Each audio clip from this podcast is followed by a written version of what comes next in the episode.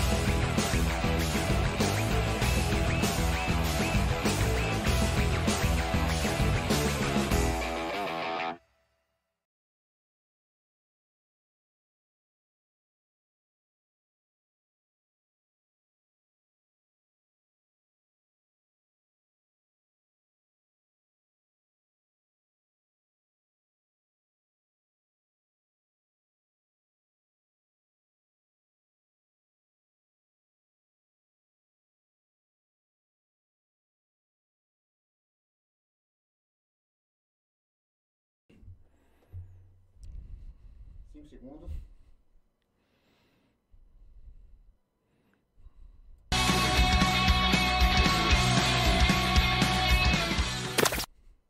Salve, salve galera! Tá começando mais um Feira Pod. Aqui não é Rodrigo não. O maquinzista foi para é, para a seita dele e tá em viagem, foi para São Paulo. Depois vocês falam que a gente pega no pé dele, mas deixa ele para lá com a seita dele. Hoje eu tô ao lado de duas pessoas maravilhosas. Primeiramente, Edson, me perdoe. Edson não, Edilson, me perdoe. Mas eu vou falar de Paula. Paulinha Gesteira, que está com a gente, responsável por esses quadros aqui. Meu muito obrigado por você estar com a gente hoje aqui. É um convite duplo hoje, eu diria. Eu que agradeço por estar aqui na presença, né? Veloso. Por estar aqui substituindo Não é substitu... Será que eu estou substituindo ou ficarei aqui para sempre no lugar de Rodrigo? Ó, Rodrigo. Perdeu, pre... Rodrigo. Se prepare, viu? Se prepare. Mas estou muito feliz de estar aqui. E espero que essa, essa entrevista seja bem, bem interessante. E Veloso? Entrevista não, é um bate-papo. É, é. Veloso, por favor, nos honre com a sua voz maravilhosa, que nos deixa, ao menos a mim, um pouco até envergonhado com essa sua voz, por favor. Boa noite a todos. Dizer que é uma honra, né? Sua câmera ali, ó. Certo. Muito honrado, né, com esse convite. E já tem quase dois meses que me foi feito esse convite. E eu já tinha assistido, né? Sempre tenho acompanhado. Até falava aqui antes, a, a entrevista com o Zé Raimundo, por exemplo, foi fantástica. Como todas as outras. Zé Raimundo, porque é um ícone, verdade é essa, do jornalismo televisivo de, do, do Brasil. Então, para mim também é uma honra, né? Estar tá aqui onde estiveram pessoas outras. Eu espero atender às expectativas de vocês. E é por isso que você está aqui, né? obrigado. É, Veloso, meu muito obrigado mais uma vez. Você, Paula, é muito legal isso. Mas assim, Veloso, eu tô aqui com inquietação. É, parte até do diretor que está ali com a gente, que é o seguinte. Eu lembrei, Veloso, de uma. Me permita, de uma entrevista Sim. com o Rogério Skylab. Eu estou falando aqui porque você é um pesquisador de música, certo? Uhum. E em determinada vez, Skylab disse que alguém ligou para ele e perguntou como é que eu sei que Skylab é Skylab. E aí ele ficou se questionando isso. E aí eu estou aqui com essa seguinte questão, fazendo essa conversa toda, hum. porque Veloso tem um irmão gêmeo. Sim. Como é que eu sei que eu estou falando com Edilson Veloso e não com o irmão gêmeo? Me responda aí, por favor. Porque nós somos bivitelinos né, nós não temos a mesma fisionomia. E a voz? É um pouco parecida. Ah. Ainda que distante, né? Segundo ele. Ele até brincou uma vez. Se eu tivesse essa voz, Ave Maria e tal. Mas, por exemplo, a beleza ele não herdou a mesma. não é? Eu acho que a natureza foi. Não, eu não posso falar sobre esse assunto. Eu não sei se o diretor quer falar sobre o assunto. Você no chat quer falar sobre esse assunto aí de beleza, veloso tal. Eu fico aqui meio. eu sempre brinco com isso, né? Uma vez uma moça disse: Mas vocês são irmãos gêmeos? Somos. É porque ele não, não saiu com a mesma beleza. Né? Falou: Meu Deus, que irmão é esse e tal. Mas é uma brincadeira. Mas você, você se intitula o irmão mais bonito. É, mas na brincadeira. Meu irmão é uma pessoa sensacional, é um grande amigo. É aquele sujeito que você disse, ah, boleiro, boleiro com Veloso ali. Ele saiu. Ele já fica preocupado, né? Uma pessoa que tem muito carinho comigo, tem muito cuidado comigo. Né? Aliás, disso eu não tenho do que reclamar, não. Bacana. Minha família. E às vezes até uma declaração outra que a gente dá, rapaz, cuidado, não sei o que. Não, não tenho problema nenhum com ninguém. Massa. Não sou político, não faço política para ninguém. Eu tenho um juízo de valor, eu tenho meus pensamentos, eu acompanho as coisas. Eu não gosto de política, mas a gente vive a política no sentido de que ela está inserida na, em nossas vidas, né? no nosso Sim. dia a dia. Mas a questão da política partidária mesmo, não, não levanto bandeira nenhuma. Tenho meus pensamentos, tenho minhas opiniões, mas nada de dizer assim, eu impunho uma bandeira partidária, por exemplo. Não. Eu não tenho político de estimação eu tenho aquelas pessoas que eu digo, não, esse cara aqui merece uma atenção. Já que a classe política brasileira é descredibilizada. Isso é, é fato, não é? 90% pelo menos não dizem nada, não diz nada. Veloso, o nosso assunto hoje aqui, em, em linhas gerais, vai passar muito por um tema que está até na sua camisa aí, que é justamente a micareta. Sim. E aí, para a gente adentrar um pouco nesse assunto, Paulinho, fique à vontade quando você quiser já fazer suas perguntas. Eu vou começar fazendo uma pergunta aqui para ti, que é um pouco é, até de uma curiosidade. É, podemos falar que a sua primeira relação com a micareta foi na garagem de um trio elétrico? Verdadeiro ou falso? Conta isso aí pra gente. É verdade, não é?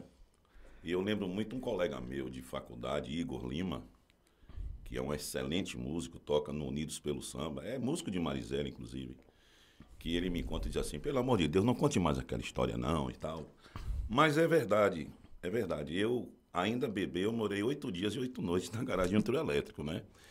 É, o, o destino foi traçado ali.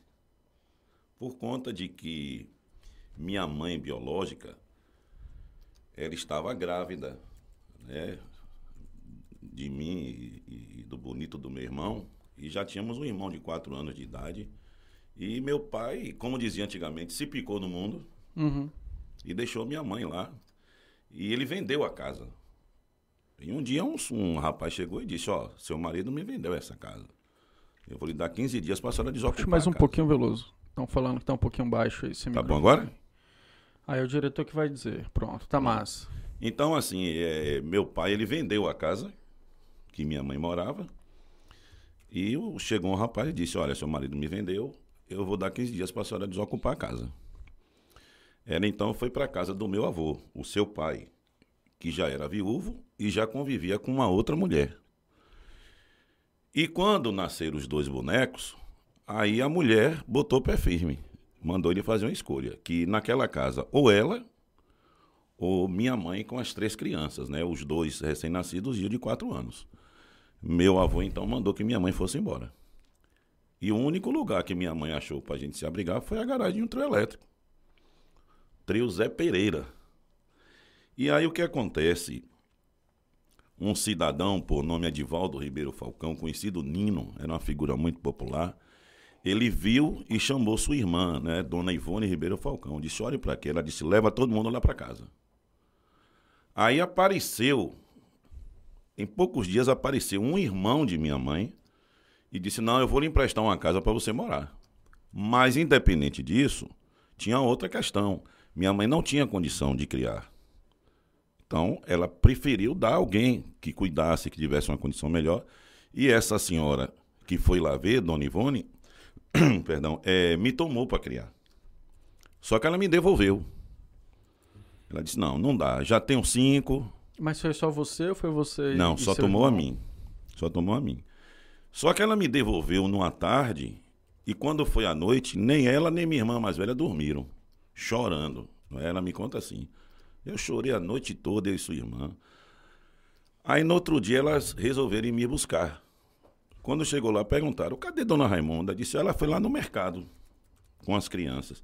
Minha mãe tinha procurado, estava procurando a quem dá para criar. E é interessante que minha mãe me ensinou logo assim, minha mãe adotiva, disse, olha, que fique bem claro para você, sua mãe não lhe criou, não foi porque ela não quis, foi porque ela não tinha condição. E eu tenho a consciência que a melhor coisa que ela fez, para mim e para meu irmão, foi procurar alguém que pudesse nos criar, não é? Enfim. E quando ela chegou lá, ela estava procurando a quem dá, e minha mãe chegou rápido e disse, não, me dê o menino de volta. E poucos dias depois, uma irmã dessa minha mãe adotiva, que é irmã por parte de pai, ó que balaio de gato. Todo, tudo né? misturado. É, tomou meu irmão gêmeo. Né? A diferença é que essa minha tia ela não tinha filho. Teve ele, que ela criou, e minha mãe adotiva já tinha cinco. Né? E tomou mais um. E aí o que é que acontece logo depois disso? Quis o destino que eu fosse morar na rua Monsenhor Tertuliano Carneiro, a conhecida Rua Direita, que é aquela contínua da Conselheiro Franco. E o que era que acontecia ali? A micareta de Feira de Santana. Destino traçado. Tem um amigo que brinca assim, rapaz, diante de tudo isso aí, você não era para ser pelo menos um percussionista ou até um motorista de caminhão de trio elétrico e tal? Que eu levo isso tudo com muito bom humor, sabe? Até porque a própria micareta é uma festa de alegria, não é? Exato. Então a minha relação com ela começa aí e ela se vai se ratificando ao longo dos anos. Olha, você, eu fui morar ali com 5 anos de idade. Se você pegar as fotos dos trios elétricos como eram, as formas daqueles trios, porque eu sempre digo assim, Dodô e Osmar, eles inventaram o trio elétrico, mas quem deu forma foi seu Orlando Tapajós. E as pessoas começaram a imitar, a copiar, diga-se passagem, copiar o que é bom e surgiram vários trios elétricos. Então, aquela criança de 5 anos, eu me sentia bestificado com aquilo. Era tudo muito futurista. Era tudo muito novidade para mim, era muita novidade junta. Você vê um trio em forma de uma garrafa, todo iluminado. E para uma criança de 5 anos de idade, a fantasia. Era uma fantasia, exatamente. Para você ter uma ideia, quando acabava a micareta, terça para quarta, eu ficava triste. Eu passava o dia inteiro triste. Porque eu não ia ver mais aquelas máquinas futuristas E isso tudo ali na Tertuliana. na Tertuliano Carneiro. E assim, Veloso, n- indo um pouco mais à frente, Sim. mas a gente vai voltar nisso. É... Como você vê, assim, a, a- o esse desenvolvimento da micareta. Tipo assim, não é o desenvolvimento, mas esse crescimento da micareta. Porque você. A, a micareta, ela tava ali naquele, naquela ruazinha ali na, na Sim. Conselheiro. Na Conselheiro. Certo. E assim. É... Tava na Conselheiro. E aí depois ela foi pra, pra Getúlio Vargas. É. Senhor dos Getúlio- Passos, Getúlio Sim. Vargas. E depois a presidente. Assim, Sim. a, a minha, a, minha, a minha curiosidade, assim, como você acom- acompanha, né, a micareta, assim, eu queria entender, na sua visão, como foi esse, esse desenvolvimento, assim, como foi essa, essa, esse crescimento da micareta. Ô, Paula, veja bem, se a gente. Vou dar um exemplo aqui: o celular. Sim. Quando saiu era o chamado tijolão. Isso. Quem recebia a ligação pagava também. Não era assim? A coisa foi o quê? Se modernizando. Sim. Hoje todo mundo é um repórter. Todo mundo pode se tornar um artista. É o TikTok aí. Quanta gente apareceu através de um celular? né? Tinha uma arte ali dentro que não se sabia, não se dava conta ainda. A micareta foi a mesma coisa. O tempo exigiu mudanças, modernidade principalmente, e ela foi acontecendo. Né? Só que chegou num ponto que, por exemplo, a micareta de feira caiu nas mãos de quem não devia. De pessoas que não têm a mínima ideia do que é fazer uma festa. Eu vou lhe dizer aqui, Feliz Santana teve três grandes secretários de cultura. Itaraci Pedra Branca, saudoso, Armando Sampaio e o último foi Edson Borges. Por quê? Pessoas que entendem do que estão fazendo, que gostam do que estão fazendo. Sabe? E em outros momentos caiu nas mãos de quem só estava ali por obrigação. Não é? Olha, gente, eu sempre digo assim: cargo público não deveria ser de confiança, mas sim de competência. Mas, infelizmente, a política não é assim. Então caiu na mão de gente que não sabia nem para que lado ia. E eu, eu, eu, eu vou ser muito sincero com vocês: não é nada de pessoal, não tenho nada contra ninguém. Eu tenho contra a atitude de algumas pessoas. José Ronaldo foi um mal para a cultura de Feira de Santana. O, mal pior que você imaginar. Ele foi principalmente para a cultura de de Santana. José Ronaldo, e ele que queira me desmentir, ele queria acabar a micareta. Ele chegou a levantar essa proposta. Claro que deu de, bateu de frente com várias pessoas que não iam deixar isso acontecer. Porque não entra na minha cabeça certas, vamos supor, as atrações, que não eram para estar na micareta. O que é que Pablo Itairone quer na micareta de de Santana? Não existe. Existe uma coisa chamada contexto momesco. Mas Zé Ronaldo não sabe o que é festa de momo. Ele fazia por obrigação. né? Se você soltasse o ônibus de Pablo Itairone sem motorista, vinha parar na micareta de feira. Então isso foi um absurdo. Ao ponto de encerrar uma micareta meia-noite com Silvano Salles. Repito, gente, eu não tenho nada contra esses artistas. Eu quero que eles se deem bem, que eles ganhem o dinheiro deles. Eu não gosto do estilo, mas eu respeito, porque eu não sou dono da verdade. Eu não entendo nada de música, eu sou um pesquisador. E assim, Veloso, quando você percebeu que houve essa mudança na micareta? Tipo, desde que tava ali na, na Tertuliana, Tertuli, Monsenhor Tertuliano, né? É, Monsenhor. Monsenhor, pra ir pra Getúlio e depois foi pra Presidente Dutra. Quando foi que você percebeu que realmente a micareta mudou? Mas, vamos lá. Só, só uma pausa, Sim. Paulo, até para entender. O primeiro percurso da micareta foi. A gente pode falar que foi ali na, na Tertuliano? Conselheiro Franco. Foi ali Conselheiro. na Conselheiro Franco. Ela vinha da matriz, Vinha da matriz e encerrava onde? lá embaixo. Ali- Próximo à Flores da Mota, por ali. Perto da Igreja dos Remédios ali? Ou descia mais um Descia pouquinho? mais um pouco. Flores da Mota. Na Flores da Mota. É. Beleza. Depois No disso Casarão. foi pra onde? Porque tinha os clubes também, né? A Euterpe pegava fogo, a 25 de março pegava fogo. O Feira Tênis Clube. Que eu não alcancei, é bom que você diga a Uhum. 25 de março. Feira Tênis Clube também? Aí começou a coisa a mudar, a crescer. O Cajueiro. Micareta de clube. Aí fez a Sim. Tênis Clube, Clube de Campo Cajueiro. Euterpe Ferense, ali na rua direita, faziam grandes bailes. Acho que a abóbora também, a Não é? famosa abóbora também, salvo engano. Eu não tenho lembrança, Certo. né? Mas pode ter acontecido, sim. Mas vamos lá. Dali foi para. Da, da Conselheiro foi pra Getúlio?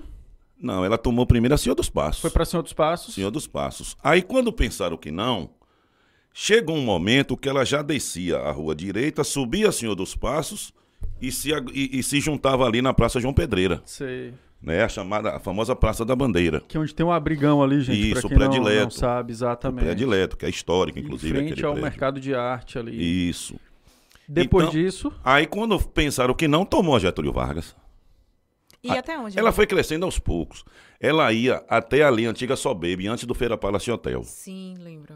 Chegava ali na Sobaby, Lembro na antiga Sobaby. Sobaby, tinha um, um- um retorno ali. Sim. Próximo ao, hoje é o IF ali. Tinha um retorno, né? Tinha aquela coisa de ir e vir. Aí começaram aquelas polêmicas. Ah, porque o teu vai e volta. Não, tem, não tinha nada a ver, não tinha problema nenhum. É, é porque muita gente fresca, sabe? Eu chamo assim. Que acha que, que é engenheiro de obra pronta, não entende de nada e fica querendo dar palpite. Por exemplo, quando teve a mudança da Getúlio para Pra a, presidente? a presidente, eu fui a pessoa mais contra. Mas porque eu achava um absurdo, eu não, para mim não tinha sentido sair da Getúlio. Porém, eu tinha um pensamento. As transversais eram tomadas. Se tivesse uma confusão, você não tinha pra onde correr. Porque no meio do can- no, no canteiro tinha o quê? Os camarotes. Tinha hora que você não tinha pra onde correr ali. É- Isso é um erro. Não existia a famosa área de escape. Aí eu fui ver o projeto, o lançamento do projeto. O secretário era José Raimundo Azevedo. Eu disse: olha, eu já mudei de ideia em 50%. Eu quero ver na prática. Quando eu vi na prática, eu dei minha mão à palmatória e reconheci. Você tem que ter humildade, não é? Chamei ele, olha, eu reconheço. Por quê? A presidente tem duas pistas largas. E é ali que tá boa demais a micareta. A Getúlio não cabia mais, estava se tornando um barril de pólvora. Eu conheço pessoas que tinham fobia de ir ali. E eu entendia por quê. Você não tinha para onde correr. Uma transversal, posto da Polícia Civil. Outra transversal, posto de saúde. Outra transversal, posto da Polícia Militar. E aí? Vai-se para onde? A gente tem que pensar isso. É porque quando a gente é, é- é criança, adolescente, a gente só pensa no quê? Na folia. Mas depois que você cria uma maturidade, você tem que entender que tem muitas coisas que envolvem isso. Eu, por exemplo, quando eu subo a um camarote, eu rezo primeiro.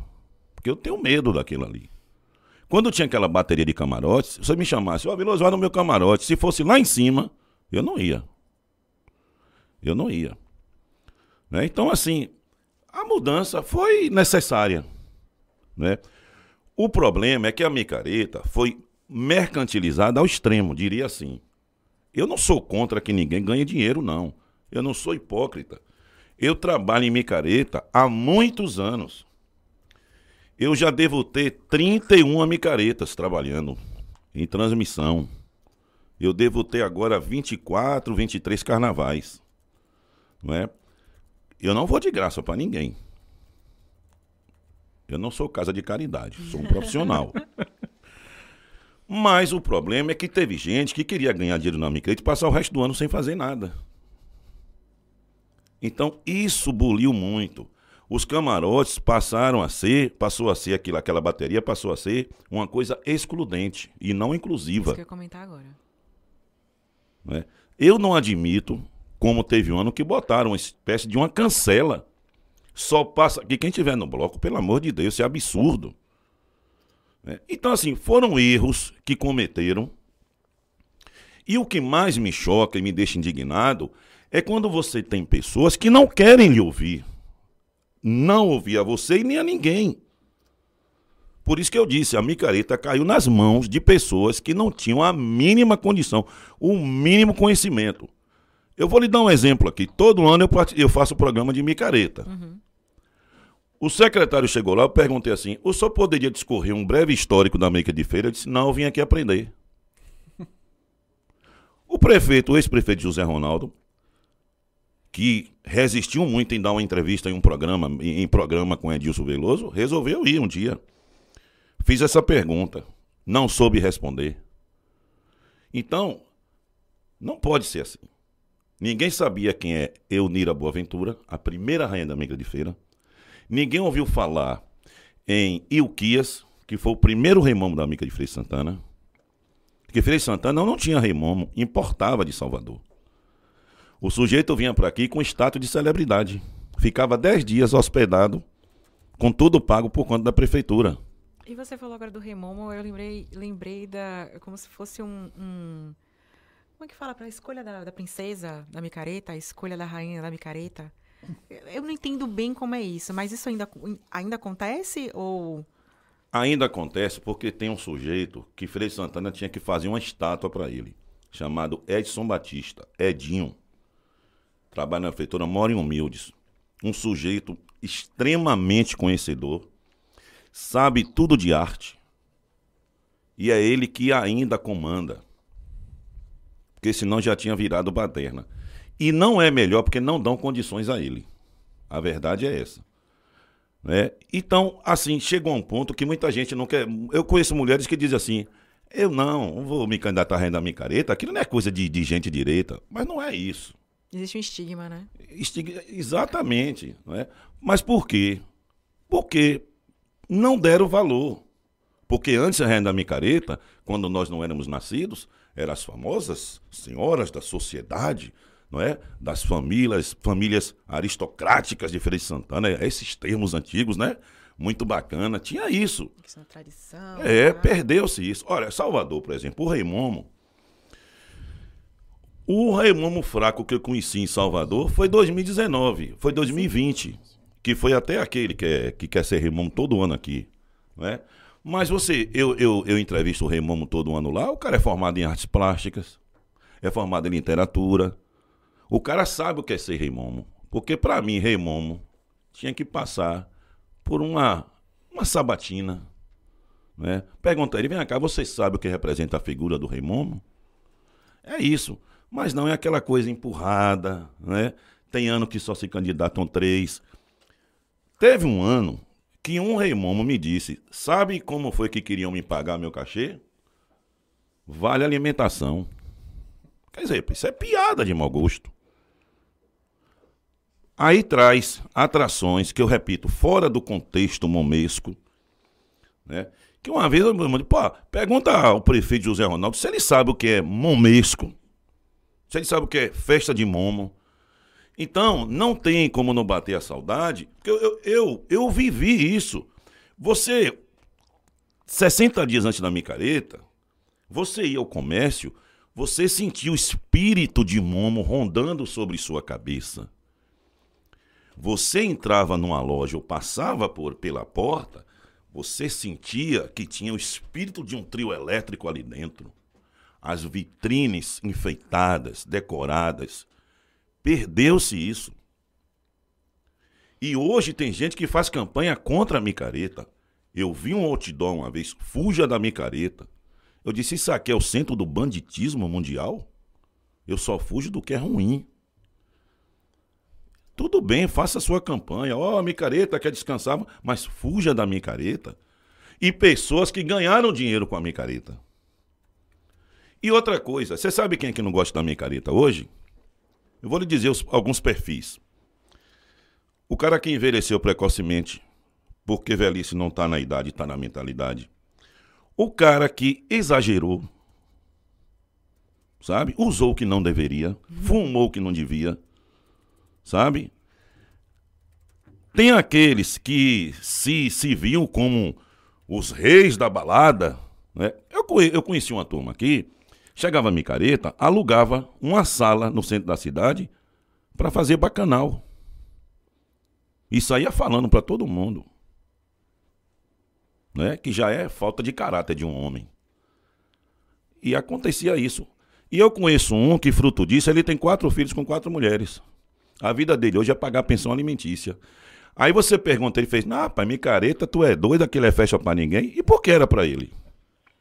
Né? Um pastor uma vez me disse, deu uma entrevista disse assim, festa do demônio. Eu disse, mas pastor, eu não conheço o demônio. O senhor deve conhecer, porque o senhor fala tanto nele, eu falo em Deus.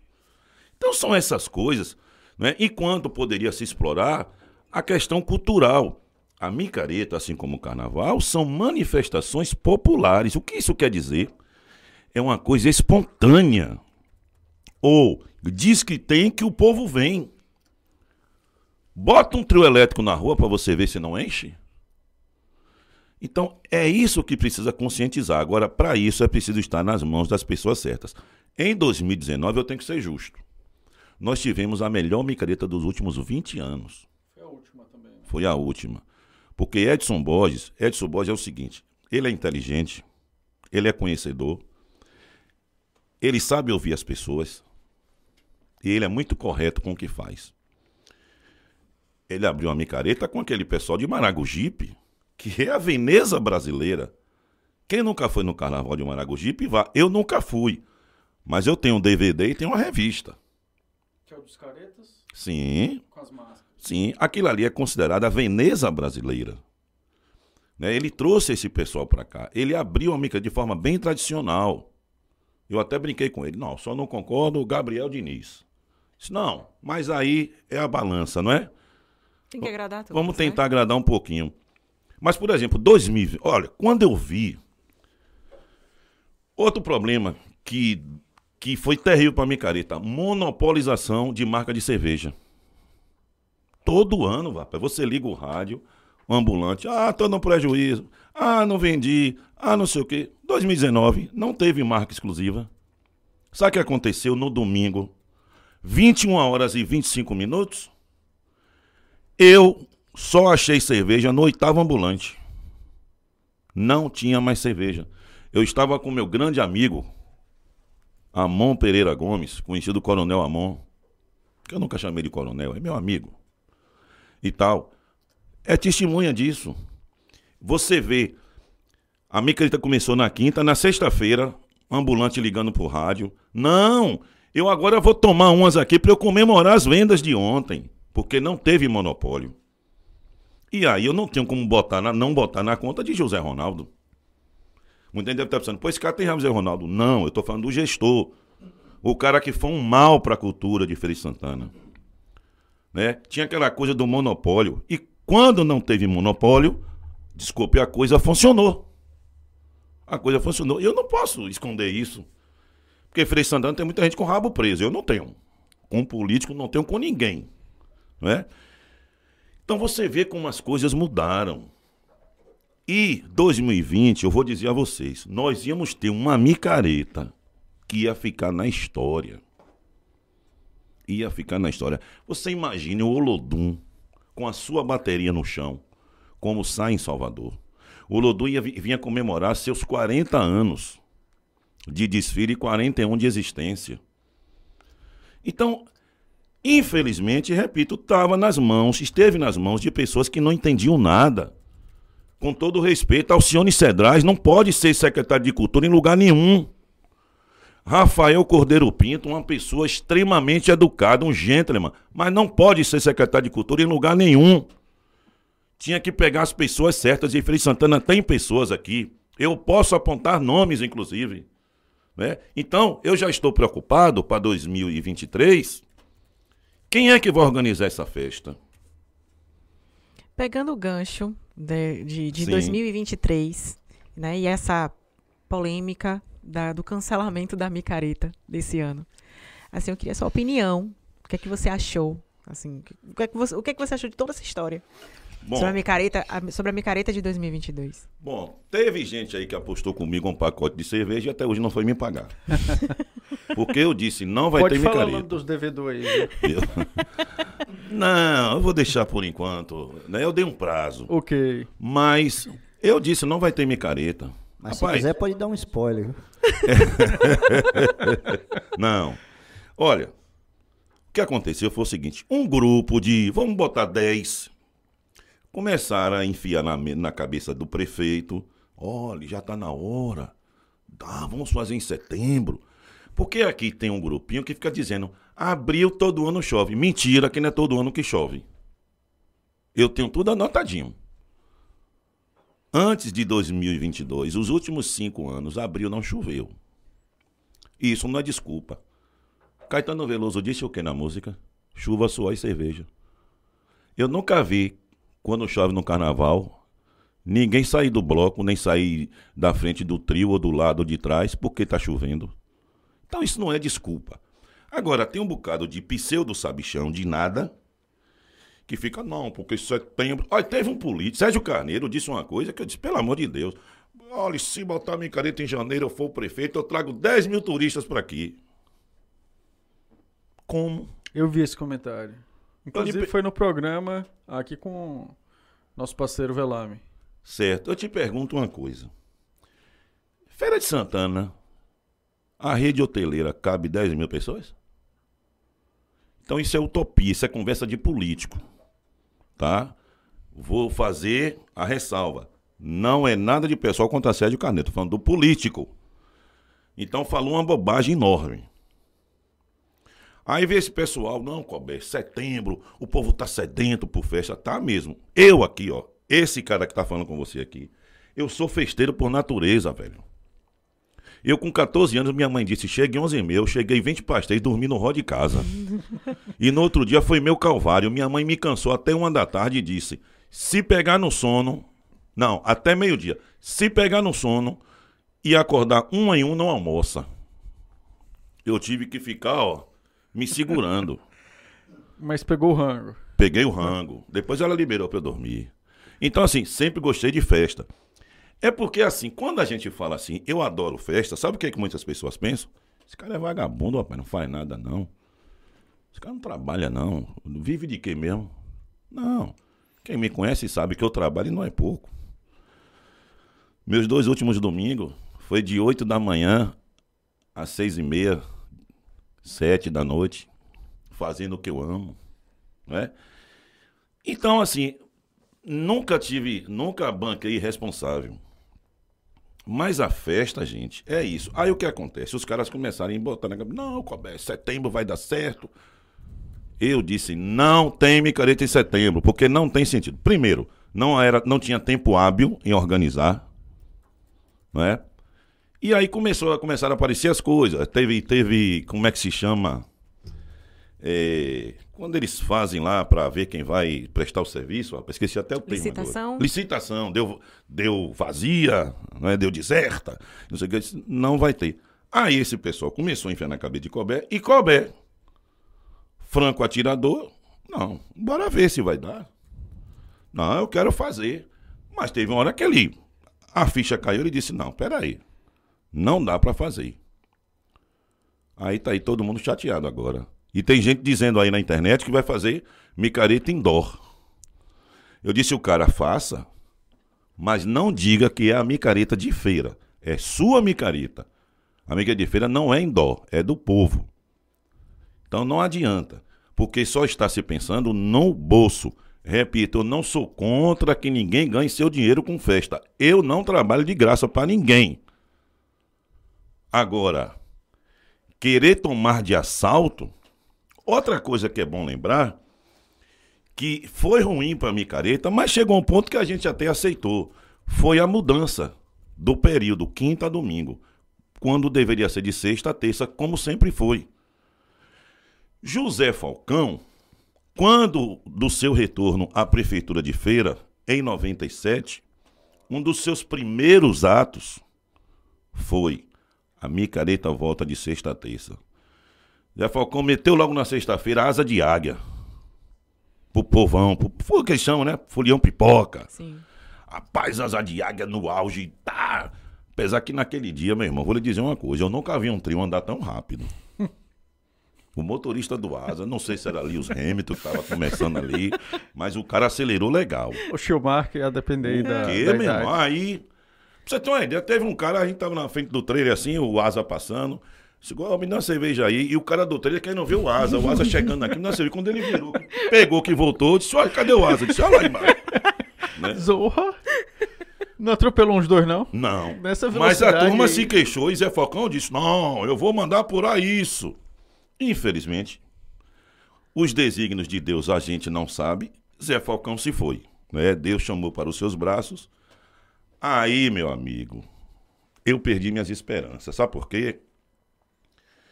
Qual era o apelido de Zé Falcão? Zé Festinha. Zé Festinha, já dizia tudo.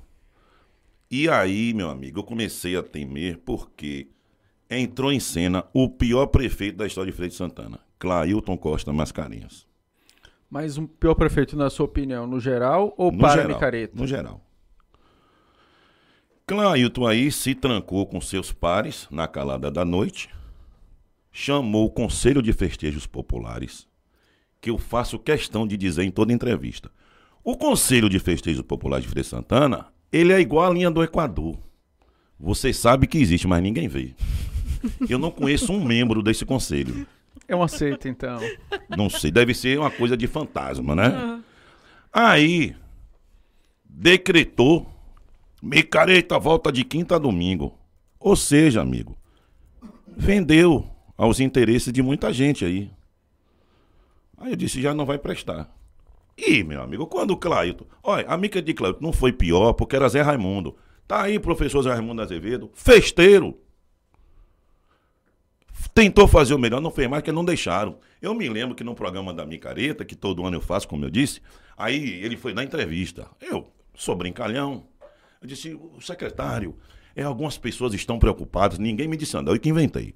Secretário, algumas pessoas estão preocupadas, um seresteiro organizando a micareta. Quem vai abrir a micareta é violão de ouro? Aí ele deu risada e disse, não, eu sou festeiro igual a você. Eu vou trazer o melhor e tal e tal. E ele sempre teve boa vontade. Mas aí, amigo, já foi no final. Então, olha, eu vi coisas na micareta de feira, velho, que eu, eu chorei. E eu resisti, porque quanto mais gente dizia, a micareta tá acabando, está não, gente. Ano que vem vai ser melhor. Eu segurando, porque eu acredito nessa festa. Essa festa é viável.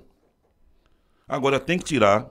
Eu vou parafrasear o, o magnífico Joãozinho 30. Ratos e urubus, larguem minha fantasia. Você não gosta da micareta? Não vá, meu irmão. Vá pra Cabo Sul. Vá pra onde você quiser. Agora, não venha pra cá dizer.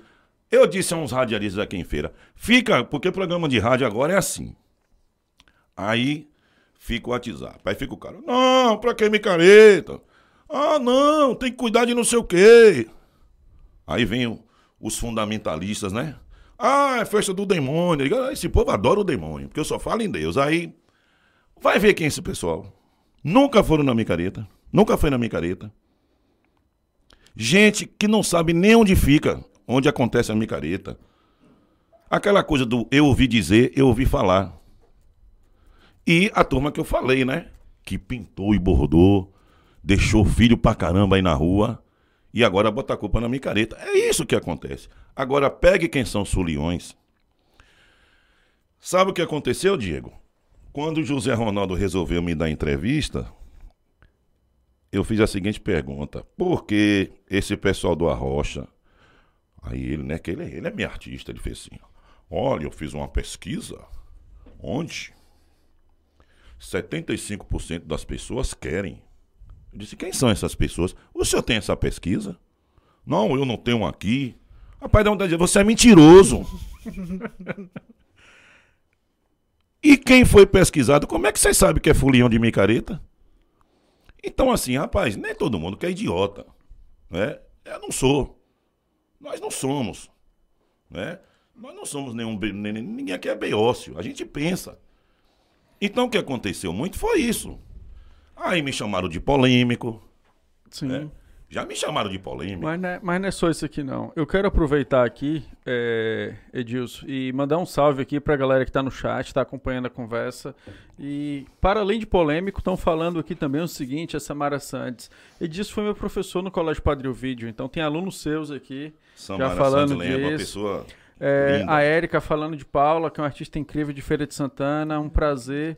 A gente vê na mesa do Feira Pod. É, ela tá falando que tem um quadro lindo do céu, ela é suspeita pra falar.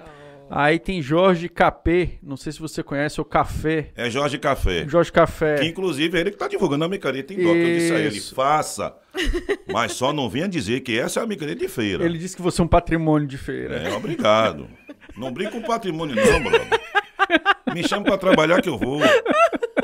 Chama o Feira Pod também aí, viu? Sim, A gente aqui. Ô, Jorge, se diretor, você precisar de um Paula. apresentador... Pronto, eu vou pedir emprego. Jorge, tá precisando de um apresentador de festa?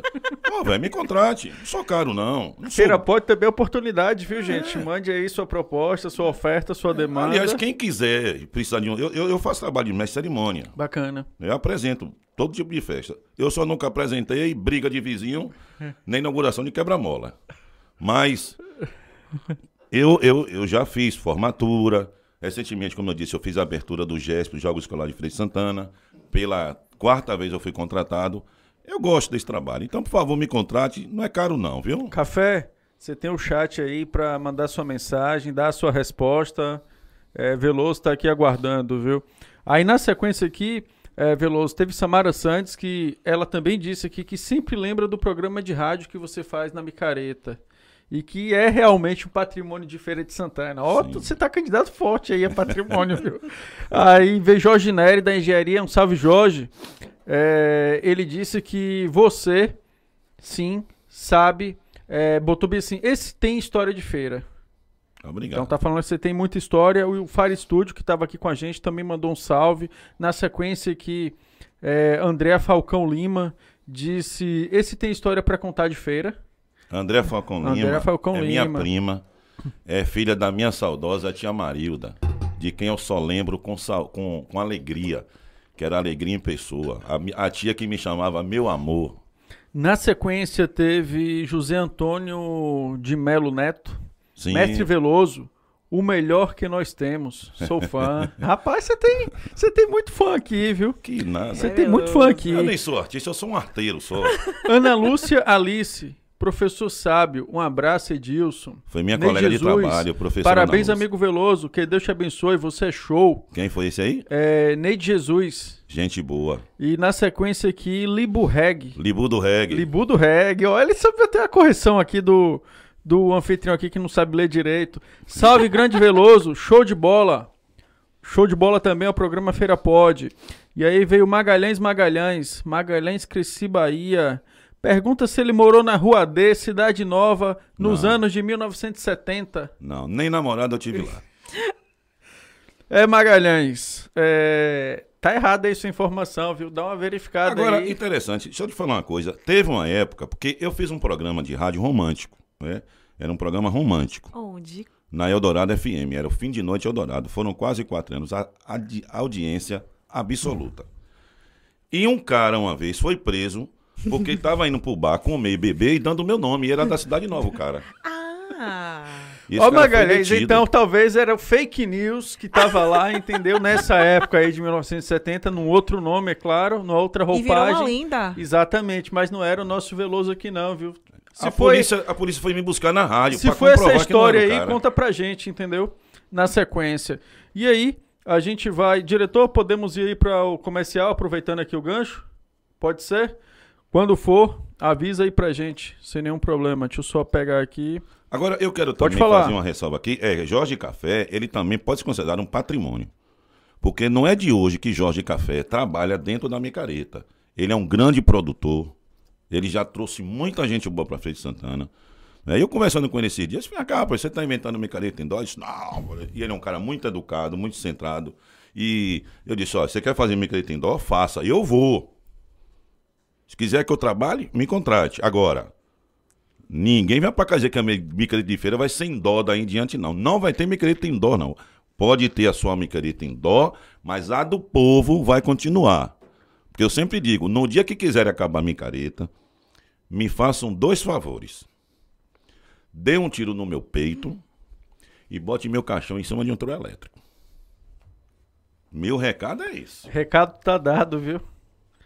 Mas vamos lá, já tivemos respostas aqui, viu? Jorge Café e Magalhães já, já passaram aqui, já já você vai saber a resposta e a galera também. Diretor, pode?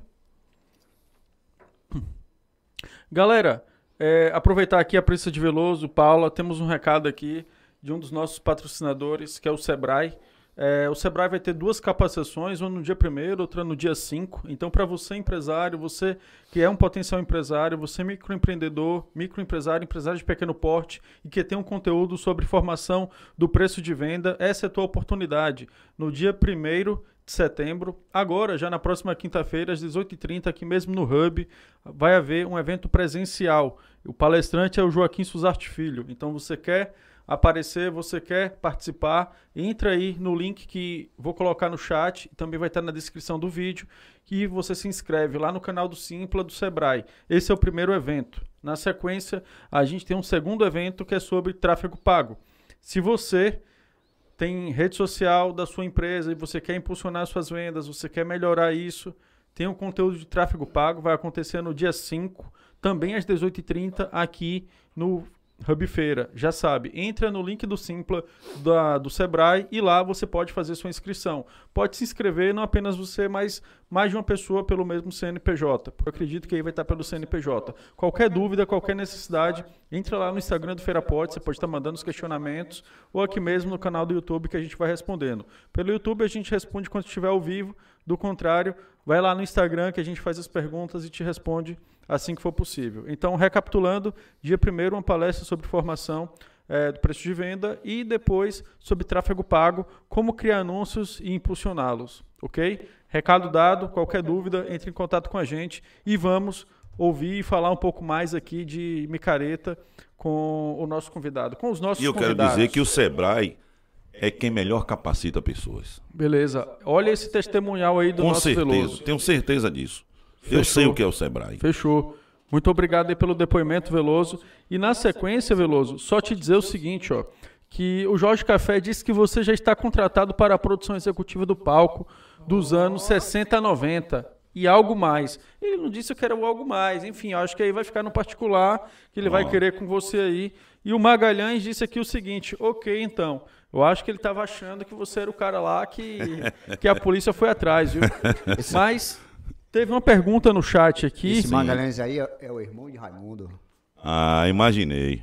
Teve uma pergunta no chat aqui que é o seguinte: é, foi do nosso anfitrião que estava no congresso dele. E tem uma seita também dos maquinzistas. Sim, Não sei se é. você já viu falar nisso, entendeu? Não. Tem um cara que senta aqui nessa mesa que ele vai para essa seita. Ele é convocado.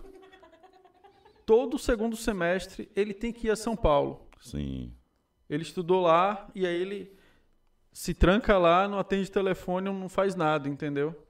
Mas a desculpa é que vai visitar a família. Mas a gente aqui também, Já como não deve né? nada a ele, entendeu? Divulga mesmo e Deixa solta ele isso. quietinho lá. Exatamente. Mas ele decidiu mandar uma pergunta aqui. Ele disse o seguinte: Veloso, a micareta de feira precisa de uma nova data?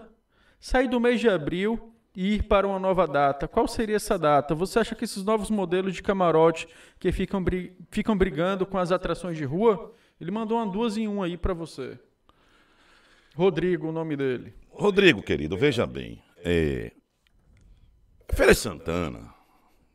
Eu, eu, eu não sei lidar com gente hipócrita. O que acontece, Feira Santana, é que muita gente bota camarote, não é todo mundo.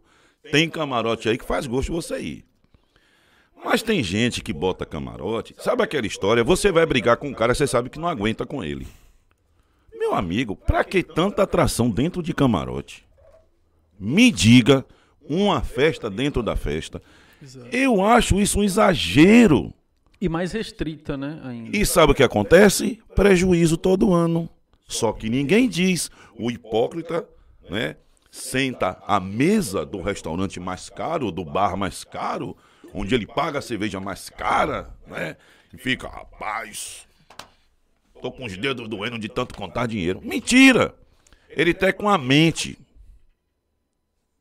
É, é, o cérebro ali, ó, virado, porque sabe que vai ter que arcar com prejuízo. Não existe isso. Ou alguém está lavando dinheiro. Ou seria um tubo de ensaio para micareta indoor? Para ver se esse projeto. Mas pega? eles não vão conseguir isso nunca. Porque existe uma coisa chamada força do povo.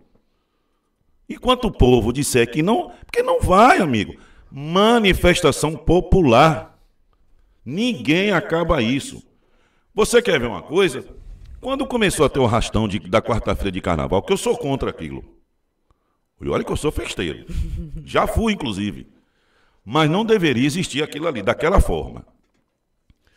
O então prefeito Antônio Embaçaí, o arcebispo na época, chamou ele e fez assim: prefeito, quarta-feira de cinzas. Claro, para o clero, isso é uma blasfêmia. né? Isso é um achincale. O senhor precisa acabar com isso aí. Ele fez: me peça outra coisa. Sabe por que ele disse isso? Porque ele não quer brigar com o povo. É manifestação popular. Exato. Né? Aí você tem uma micareta em feira que fica esse povo botando o camarote. Eu não sou contra que ninguém bote seu camarote.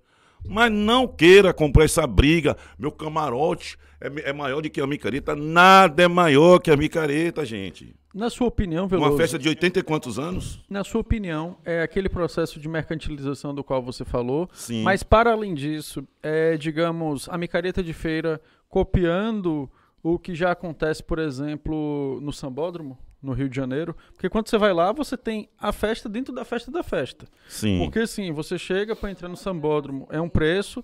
Exatamente. Aí quando você tá lá, você tem uma pulseira que ela te dá acesso a determinado lugar. Certo. Aí se você não tiver a outra pulseira, você não vai para outro lugar. Então é um pouco disso que tá tentando se reproduzir. Mas veja bem, Não precisa, então, nem para ir para o Rio de Janeiro. Em Salvador mesmo você vê os, os próprios eh, carnavais dentro dos hotéis. Tipo, os. Como é que chama? Os. os- as festas indoor dos próprios os hotéis. O pessoal nem, nem vai pra rua. você fala durante o carnaval. Durante o carnaval. Mas tá morrendo já.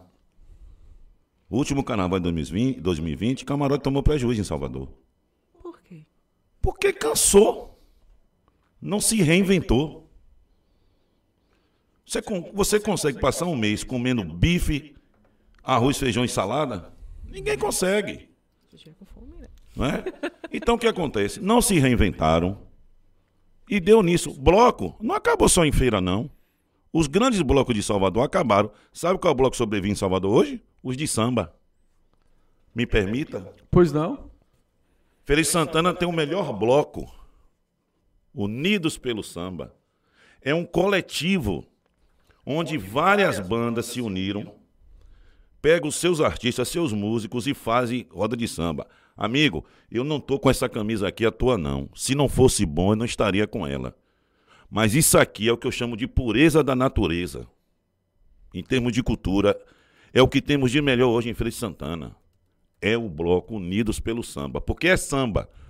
Não é swingueira, não é pagodeira desenfreada. Que, aliás, é bom dizer, viu, que esse pagode aí não é pagode. É bom que você diga isso. Mas, enfim.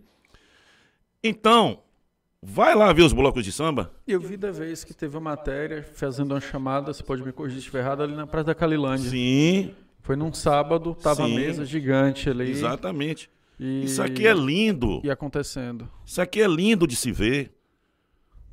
Eu tenho uma calça branca que eu só usei duas vezes. As outras três foi sair no Unidos pelo Samba.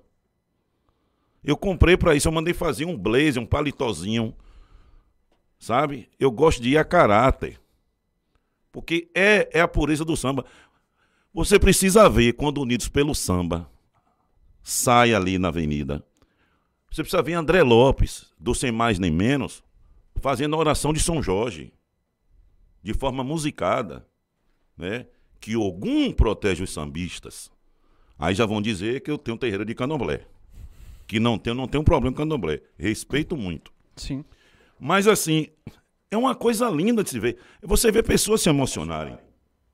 E eu tenho uma honra, não é? Eles me convidam todos os anos, porque além de eu sair, eles pedem que eu faça a abertura. E eu vou lá e digo, a bênção, é, é, mestre Candeia, a bênção tia Ciata e tantos outros nomes. Unidos pelo samba, pede licença para adentrar a terra de Senhora Santana. Então isso é cultura. Você vai ouvir música boa. Unidos, se eu não me engano, Tá aí na camisa, tá desde 2015, então aproximadamente 2015, a gente tem é. sete anos. é. Peguei É. a pesca aí. Retornando, retornando, retornou agora os ensaios, já fui em dois. E onde acontecem os ensaios para quem tá assistindo a gente? Não São sabe. vários lugares. Já teve na- ali na Casa Noise, um espaço fantástico. Salve Joils, Não é? Pondé, Pondé, pessoal lá da Casa Nós, meu grande amigo parceiros aqui Pondé. da gente também. Já teve ali no Espeto Carioca, parece, é um nome desse que teve agora, é porque domingo, como eu estava trabalhando, não pude ir. É, mas enfim, então tem coisas boas. Por que ninguém acaba o bloco lá vem elas? Porque os caras sabem trabalhar. Por que o Bafo de Baco foi sucesso? Por que o Área Hall é sucesso? Porque o pessoal sabe. Aí eu tenho que tirar meu chapéu. O pessoal da Central Mix sabe fazer festa. Eu vou, vou fazer um, um- um testemunhal aqui. Uma das memórias mais antigas que eu tenho da micareta, porque o meu, meu pai já dirigiu o, o caminhão da, de um bloco. Eu não lembro Sim. qual era o percurso e tal, mas ali foi o do Bafo de Baco, que tem ali na Maria Quitéria uma era antigamente era uma panificadora ali na esquina. Era uma rua apertadinha que você botava a minha memória aí, ó, que você botava o caminhão ali e aí eles iam encaixar o, o barril O barril ali em cima. Eu não sei de onde vi esse, mas era acho que do segundo andar, alguma coisa assim, e encaixava. E aí dava ré e a gente saía ali com essa com essa carreta. É a minha memória mais antiga, mas eu sei que era o bafo de Baco justamente por conta daquele barril gigante que era colocado ali na parte de cima do Pois é, aí chegou uma caminhão. vez, eu perguntei aos caras, cadê o bloco não vai sair não? Não. Sabe por quê? Precisava reinventar. Não vou, não vou, jo- não vou dar murro em ponta de faca. Não dá mais daquele jeito. Então é isso que tem que ver. Agora, é o que eu digo, é porque Feira de Santana só vive a micareta um mês antes dela. Então, na sua opinião, falta planejamento Com para se certeza. pensar na micareta Com de Feira de certeza. Santana? Você tem que viver a micareta o ano inteiro. Vamos lá. Aí, salvo engano, é, a gente deu um Google aqui. O atual secretário municipal de Cultura, Esporte e Lazer o senhor Jairo Alfe- Alfredo Carneiro Filho. Já houve algum movimento? Porque, assim, nas matérias que eu vejo falando sobre a micareta, eu vejo mais a fala do prefeito. Sim. Eu nunca vi nenhuma. Eu posso estar errado também, não tenho conhecimento para ler tudo ao mesmo tempo, mas, assim, eu não vi nenhuma manifestação do senhor Jairo nesse Eu sentido. também não.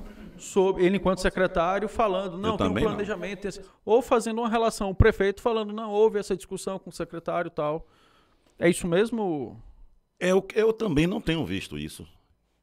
É o que eu estou te dizendo. Será que está na mão das pessoas certas?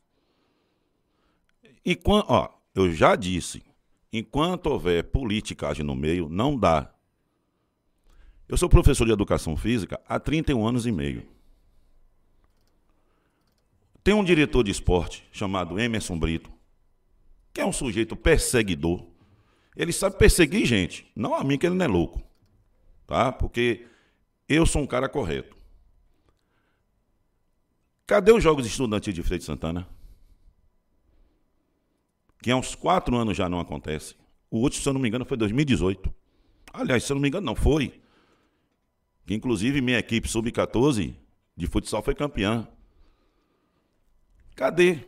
Eu Você não ouve o cara época- falar nada. Eu lembro da época que tinham jogos que você ia ali pro ECAS, aí vinha vários, Sim. várias escolas para lá para assistir, movimentações esportivas.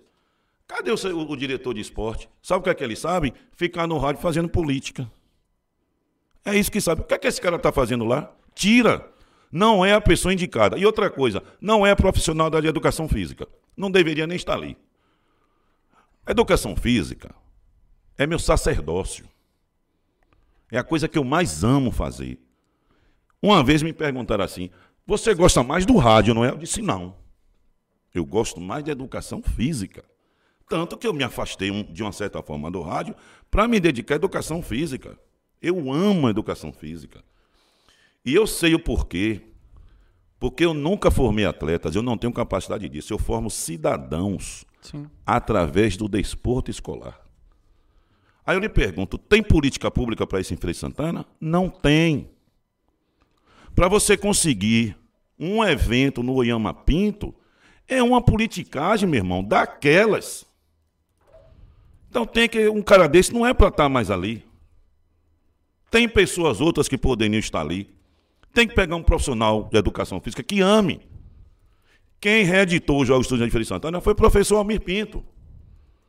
Um dos meus mestres. Olha, eu tive dois grandes mestres. Aonde eu for, eu não posso negar isso. Eu não posso ocultar. Eu tive dois grandes mestres. Professora Ana Aragão, que foi professora de Raimundo, que é tio do nosso amigo aqui, de Alain. Ela O não foi só uma tá professora. ela sempre foi uma referência. Sabe? Inclusive, ele tá aí no chat e mandou uma pergunta. viu? Não, vamos, Uma- vamos chegar junto já. Um amor de pessoa. Eu, eu fui um cara, Deus foi bom comigo. Eu tive dois grandes mestres de educação física, professora Ana Aragão e professor Almir Pinto, que é marido da nossa querida Lete Simões. Esses dois me ensinaram muita coisa. Outro dia o professor Almir mandou um áudio para mim emocionado, disse assim: "Sabe o que é que eu fico feliz? É saber que o que nós lhe ensinamos, você está fazendo. Você está é, é, é, fazendo as coisas fluírem da, daquela maneira que a gente ensinou a vocês. Sabe? Não forma atleta, forma cidadãos. Eu vou para campeonato, você pensa que eu estou preocupado se eu vou ganhar ou vou perder o jogo? Minha preocupação é mostrar cidadania. É isso que, que, que eu quero. Então, Feira de Santana, outra coisa.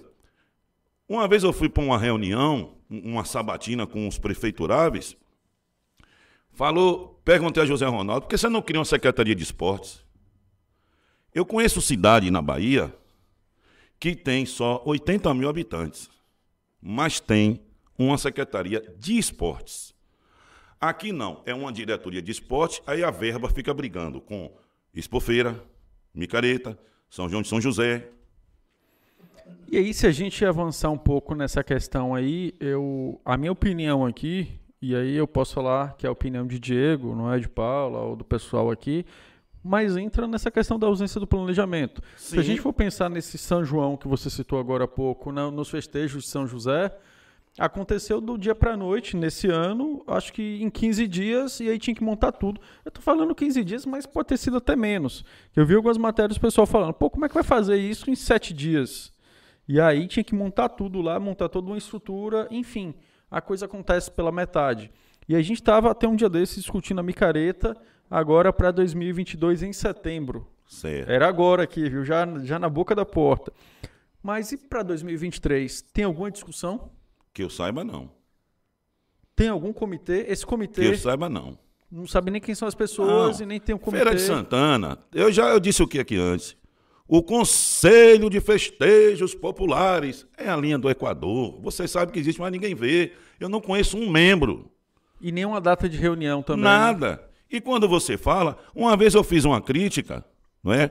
Ah, não é crítica construtiva. Para mim não existe crítica construtiva, existe crítica. Quem vai discernir se é construtivo ou destrutivo é quem recebe. Exato. Tá? Eu, eu questionei, por exemplo, Carlos Brito tem quantos anos na Secretaria de Planejamento? Ah, desde o primeiro mandato. Aí o cara, o cara chega na rede social e bota assim. 23 anos a É, 24 anos. aí ele botou lá, você é um perdedor. Eu disse, não, perdedor é o povo de feira, que ele suporta há tanto tempo. Estou falando do secretário, não é da pessoa de Carlos Brito, que é um homem muito competente. É isso que a gente tem que, sabe, questionar. Mas tem gente que fica fazendo politicagem. O, o, o cara lá que é diretor de esporte, a vida dele é estar no rádio, pega um programa de rádio, não sei se ele paga alguma coisa para estar ali. Né? Porque eu sei o que é o rádio, parte dele eu sei o que é, como acontece. Aí o cara fica de blá blá blá, de nhen, e você sabe que aquilo ali é tudo balela. O cara chegava na rede social e botava assim, ó, vem aí uma grande competição com 10 mil atletas. De Santana tem 10 mil atletas? Vai ver importar aí da, da Então micro- assim, da rapaz, não, não me subestima que eu não sou otário. Sabe? Então, se não é agora o GESP que está acontecendo, mas é só das escolas particulares, Feira Santana estava morta. Você chegar no SESI, velho, você vê aquele ginásio repleto de gente. Um ingresso que custa cinco reais. Ou seja, a gente está ocupando os adolescentes, as crianças, de uma forma salutar, de uma forma sadia. E cadê o poder público? Eu acho que o poder público, ele trabalha sempre de uma forma excludente, né? Com certeza. A gente tá falando, falando, isso, falando sobre isso com a micareta, que é uma coisa mais comercial, e, e torna-se também excludente. E agora você está pontuando também essa questão da, dos esportes e tal. Também, de uma certa forma, acaba sendo também excludente. Sim, não tenha dúvida disso. Você quer ver, questão da micareta. As feijoadas de Feira de Santana, São todas, todas fechadas, todas indoor, né? iguais. Indoor. É uma chatice aquelas feijoadas. Mas acho que foi acabando também. Eu lembro de uma Mas que tinha tinha que ali, acabar mesmo. quase em frente ao colégio polivalente ali, naqueles quiosques ali, tinha uma Mas tinha que famosa acabar ali. mesmo, rapaz. Porque essas feijoadas, elas são advindas, são oriundas de uma época que eu não vivi, que tinha feijoada como, por exemplo, é, o Alan Diego vai fazer uma feijoada domingo na casa dele, não precisa de convite, não.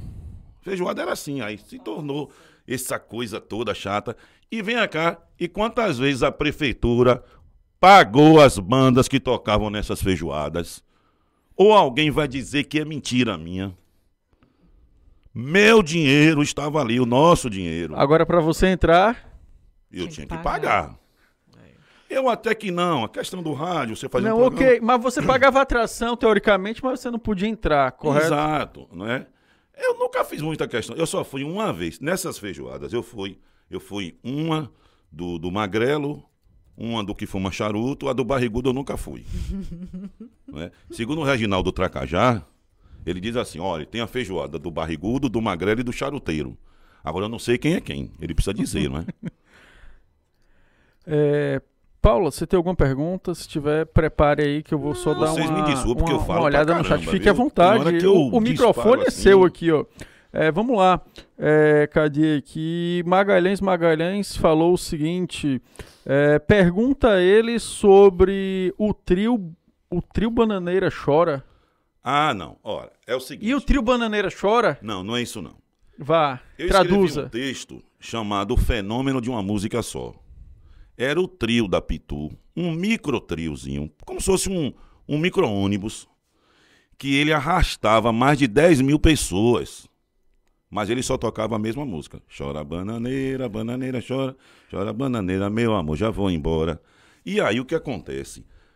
Ele dava uma volta ali na Praça do Predileto, ali na Praça Sei. da Bandeira, ele ia até lá embaixo e retornava. Aí, quando ele dava sinal que ia entrar na Marechal Deodoro, é porque ia encerrar. E, tradicionalmente, aquela Marechal Deodoro, o que era que se concentrava ali na micareta, vocês sabem? Não. As famosas barracas de fubuia. Eu que sei, fubuia. Fubuia é Cachaça. folha podre, né? Folha a podre. famosa folha podre. pessoa chamava A folha podre. E tinha também o cheirinho do peixe frito da passarinha. Então, quando ele dava sinal que ia entrar ali, é porque ia encerrar. O que aconteceu? A turma percebeu. E aí tinha que negociar com o motor. O motorista tinha que negociar com os foliões. Ele dava o sinal, os caras aí trancavam. Vai entrar aqui agora, não. Pode dar mais pelo menos duas voltas. Só que duas voltas é uma eternidade Haja gasolina, né? só tocava a mesma música. Chora bananeira, bananeira. Inclusive, o, o- dono desse, que ficou conhecido como Trio da Pitu, ele faleceu não tem muito tempo, não. O bacana é que o pessoal gostava. Era música só, Sim. mas o cara pessoal... vinha lá de Vitória de Santo Antão, em Pernambuco. Santo Antão. E começaram a distribuir umas amostrazinhas de pitu. Eu nunca bebi, porque eu nunca tomei cachaça. Eu não consigo botar cachaça em minha boca. Eu gosto de cerveja. né? Gosto muito.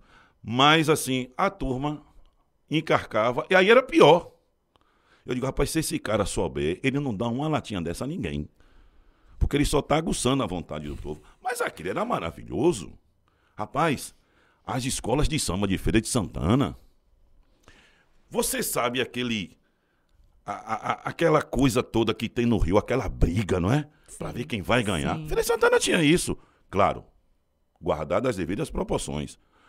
Mas quem não conheceu a famosa Ialorixá, Mamãe Socorro da Rua Nova, que tinha escola de samba Grêmio Recreativo, escola de samba Escravos do Oriente. Quem não conheceu a escola de samba Unidos de Padre Ovídio, ainda tem aí a escola de samba Nativa de Santana, do mestre Orlando, um homem que tem cinquenta e poucos anos de samba. E eu, menino, tive a honra de desfilar no Grêmio Recreativo Escola de Samba Marquês de Sapucaí, que um tio meu foi um dos fundadores. E eu não tinha dinheiro para ser em escola de samba. Ele disse: Ó, compra o calçado que eu lhe dou a roupa. O calçado era uma conga branca. Tal, aí, oit- 1980 eu menino, aí comprei, pá, campeões. 81 eu não comprei, eu não- eu- eu- ele não me, me ofereceu nem eu pedi. Não saí. 82 saí de novo, fomos campeões. E aí tem uma história bacana, que foi em 81 que minha mãe mandou chegar 11 e meia, eu cheguei 20 para as 3, E aí dormiu no Ró de casa. no hall de casa. Foi, eu, eu, eu, eu, eu batizei de Réveillon com as muriçocas. Sabe? Você já, já viu aquela coisa, você tentando se defender de muriçoca? Porque o pano de chão era menor do que eu. Eu botava aqui, ela mordia na perna. Eu botava na perna, ela mordia cá. Então era um negócio, era uma briga, sabe? Desigual. É bom que você diga isso. Então, Feira Santana teve isso. Feira Santana tinha bloco, tinha batucadas, blocos e afoxés, que são coisas diferentes. Feira Santana tinha o cordão do Alibabá, que era a coisa mais linda de se ver. Sabe o que era que as pessoas comentavam domingo, segunda e terça? Vou assistir ao desfile. O nome é assim. Vou assistir ao desfile. Chamava desfile. Aí vinha um carro alegórico com o rei, as princesas. Aí vinha o Alibabá, o cordão do Alibabá e os 40 ladrões. Coisa mais linda do mundo. Aliás, Até hoje ninguém me respondeu. Quem roubou meu carro alegórico? Cadê o carro alegórico da prefeitura? Manda Sumiu. ali, ó, direto ali, ó. Foi Ei. em que ano? Foi em que ano? Vocês que foram prefeito de Frei Santana, quem roubou meu carro alegórico? Uma vez eu perguntei a Edson Borges, ele fez, não sei. Quando eu cheguei, ele já não estava lá. Perguntei a Nanon Vasconcelos, me respondeu a mesma coisa. Olha, quando eu cheguei, não estava mais lá. Eu quero saber quem roubou o meu carro alegórico. E onde ele estava? Em alguma garagem da prefeitura. Era coisa linda de se ver.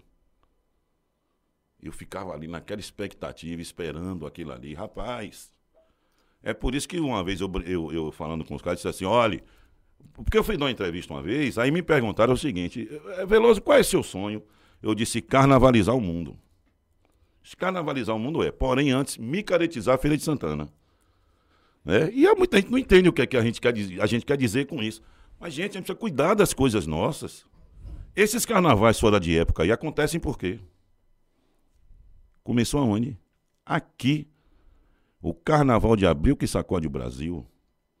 Quantas vezes o Jornal Nacional Fantástico, Tinha entrado ao vivo ao até. vivo. E por que a gente não pode retomar isso? Eu vou ficar preso a uma meia dúzia de dois que, repito, envelheceram precocemente e pensam que pode ditar o destino dos outros? Se você me chamar para ir num show de arrocha, eu não vou, a não ser para trabalhar. Mas eu não digo a você não vá. Você gosta? Vá. Se divirta. É isso que, que acontece. Aí não. Esse povo, porque não vai mais, tem que acabar a micareta. Pa- Parecendo que a micareta é o quê, gente? Pelo amor de Deus.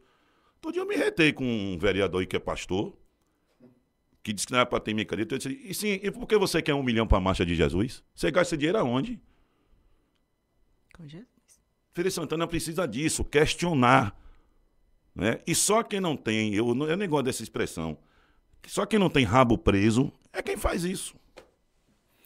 Mas, Veloso, eu tô achando Paula quieta. Da outra vez que ela veio E eu aqui, tô ela não tava estranhando, tão Paula tá muito também. quieta. Exatamente, Não, é eu tô- eu tô- entendeu? Eu tô, encantada. Eu tô encantada, porque assim, um assunto vai puxando outro, vai puxando outro, vai puxando outro, vai puxando outro, e assim, é, eu tô ouvindo um mestre falar, né? Não, não, não tenho palavras. Agora, Veloso, Pois não. eu quero botar a lenha nessa fogueira aí. Lembra, pode. Você falou aí que tem artistas que você considera que não, que não eram pra estar na micareta, porque acho que não, não tem a ver com estilo. Mas assim, a micareta é uma festa do povo para o povo. E mesmo com todo esse, esse pessoal que você já falou, que já organizou a micareta, e até os mais atuais, existem outros estilos musicais aqui em feira que também não são contemplados dentro da festa. E a gente sabe que Feira de Santana é um lugar que tem público para todos os estilos. Então, quando você fala assim que não quer outros artistas na, na programação da micareta, você também não está segregando do mesmo, igual o pessoal que você também está criticando? Não, não é questão de segregação. É questão de respeitar a tradição e cultura. Qual é a cultura da micareta? É música momesca. Vamos dizer assim, podemos chamar assim, música carnavalesca. Uma coisa é música do carnaval, outra, música, é- outra coisa é música de carnaval. Qual seria a diferença? É isso que eu Tem pergunto. muitas. Por exemplo, teve um ano que quem ganhou como melhor música do carnaval foi Ana Júlia de Los Hermanos. Isso é música de carnaval? Aí eu disse, não, foi a música do carnaval, mas não é música de carnaval. Não tem nenhuma citação momesca. Nem letra, nem harmonia, nem em, em instrumento. Não tem. Não Então- tem célula rítmica. A música que ganha é a música que mais toca. É isso. E isso, isso se tornou uma prostituição. Vou lhe dar um exemplo aqui. Eu sou fã da Timbalada, sempre fui. Eu lembro da época de Ninha. Sim. Que ele meu botava padrinho, lado A, lado B. Ele em cima ali do capu. meu padrinho. E o bicho e falava que lado A ia encontrar o lado B. isso. Lado B pro lado A e lado A pro lado B. Isso. Inclusive fez aniversário ontem, né? Parabéns aí, meu padrinho. Salve Ninha. Aí o que acontece? É... Onde foi que eu fiquei? Prostituição. Isso é Sim. uma prostituição. Eu fui transmitir um carnaval. Minto, eu não estava trabalhando nesse ano. Foi o ano que eu disse, não, não vou trabalhar não, vou brincar. Aí, eu estou lá na Barra Ondina, sábado de, de carnaval. Sábado à tarde de carnaval. Vem a timbalada. Que eu não esperava que a, que a timbalada fez uma música que não tinha nada a ver, né? Da, da tal da cachaça. O amor me deixou puro e verdadeiro, enfim. Aí uma emissora de rádio para o trio. Estamos aqui premiando a timbalada, melhor música do carnaval. Disse, mas o carnaval nem aconteceu ainda. Nem terminou. Entendeu, velho? É isso que acontece. Ela já estava ditando. já estava ditando. Quem elegeu essa música, a música do carnaval? Quem foi que elegeu? Então hoje é muito jogo de interesse. Aí o que acontece? A Rede Bahia elege uma, a Band elege outra. Então seria assim, tipo, as gravadoras É interesse. mandam pras rádios. Tem alguém, tem mandam... alguém investindo nisso. Porque ela vai ser tocada mais vezes e A que aí... ganha que toca mais. E qual foi o termômetro disso? Porque eu vou lhe dizer uma coisa. Em 87, não precisava ninguém perguntar se Faraó foi tocada. Porque a Bahia inteira cantou Faraó. Inclusive, Faraó é a música mais executada na história da música baiana. Que rotularam de Axé Music. É Faraó. Meu amigo, se você for no carnaval e ninguém cantar Faraó, lhe enganaram. Você não estava no carnaval, não. Você estava sonhando. Vamos lá. É, Edil, é, Edilson tem muita pergunta aqui, tem no chat também, tem recado, e você vai falando e vai surgindo mais coisas aqui. É, diretor, quiser fazer mais perguntas também, fique à vontade. Mas vamos lá. Libu Reg tem um recado.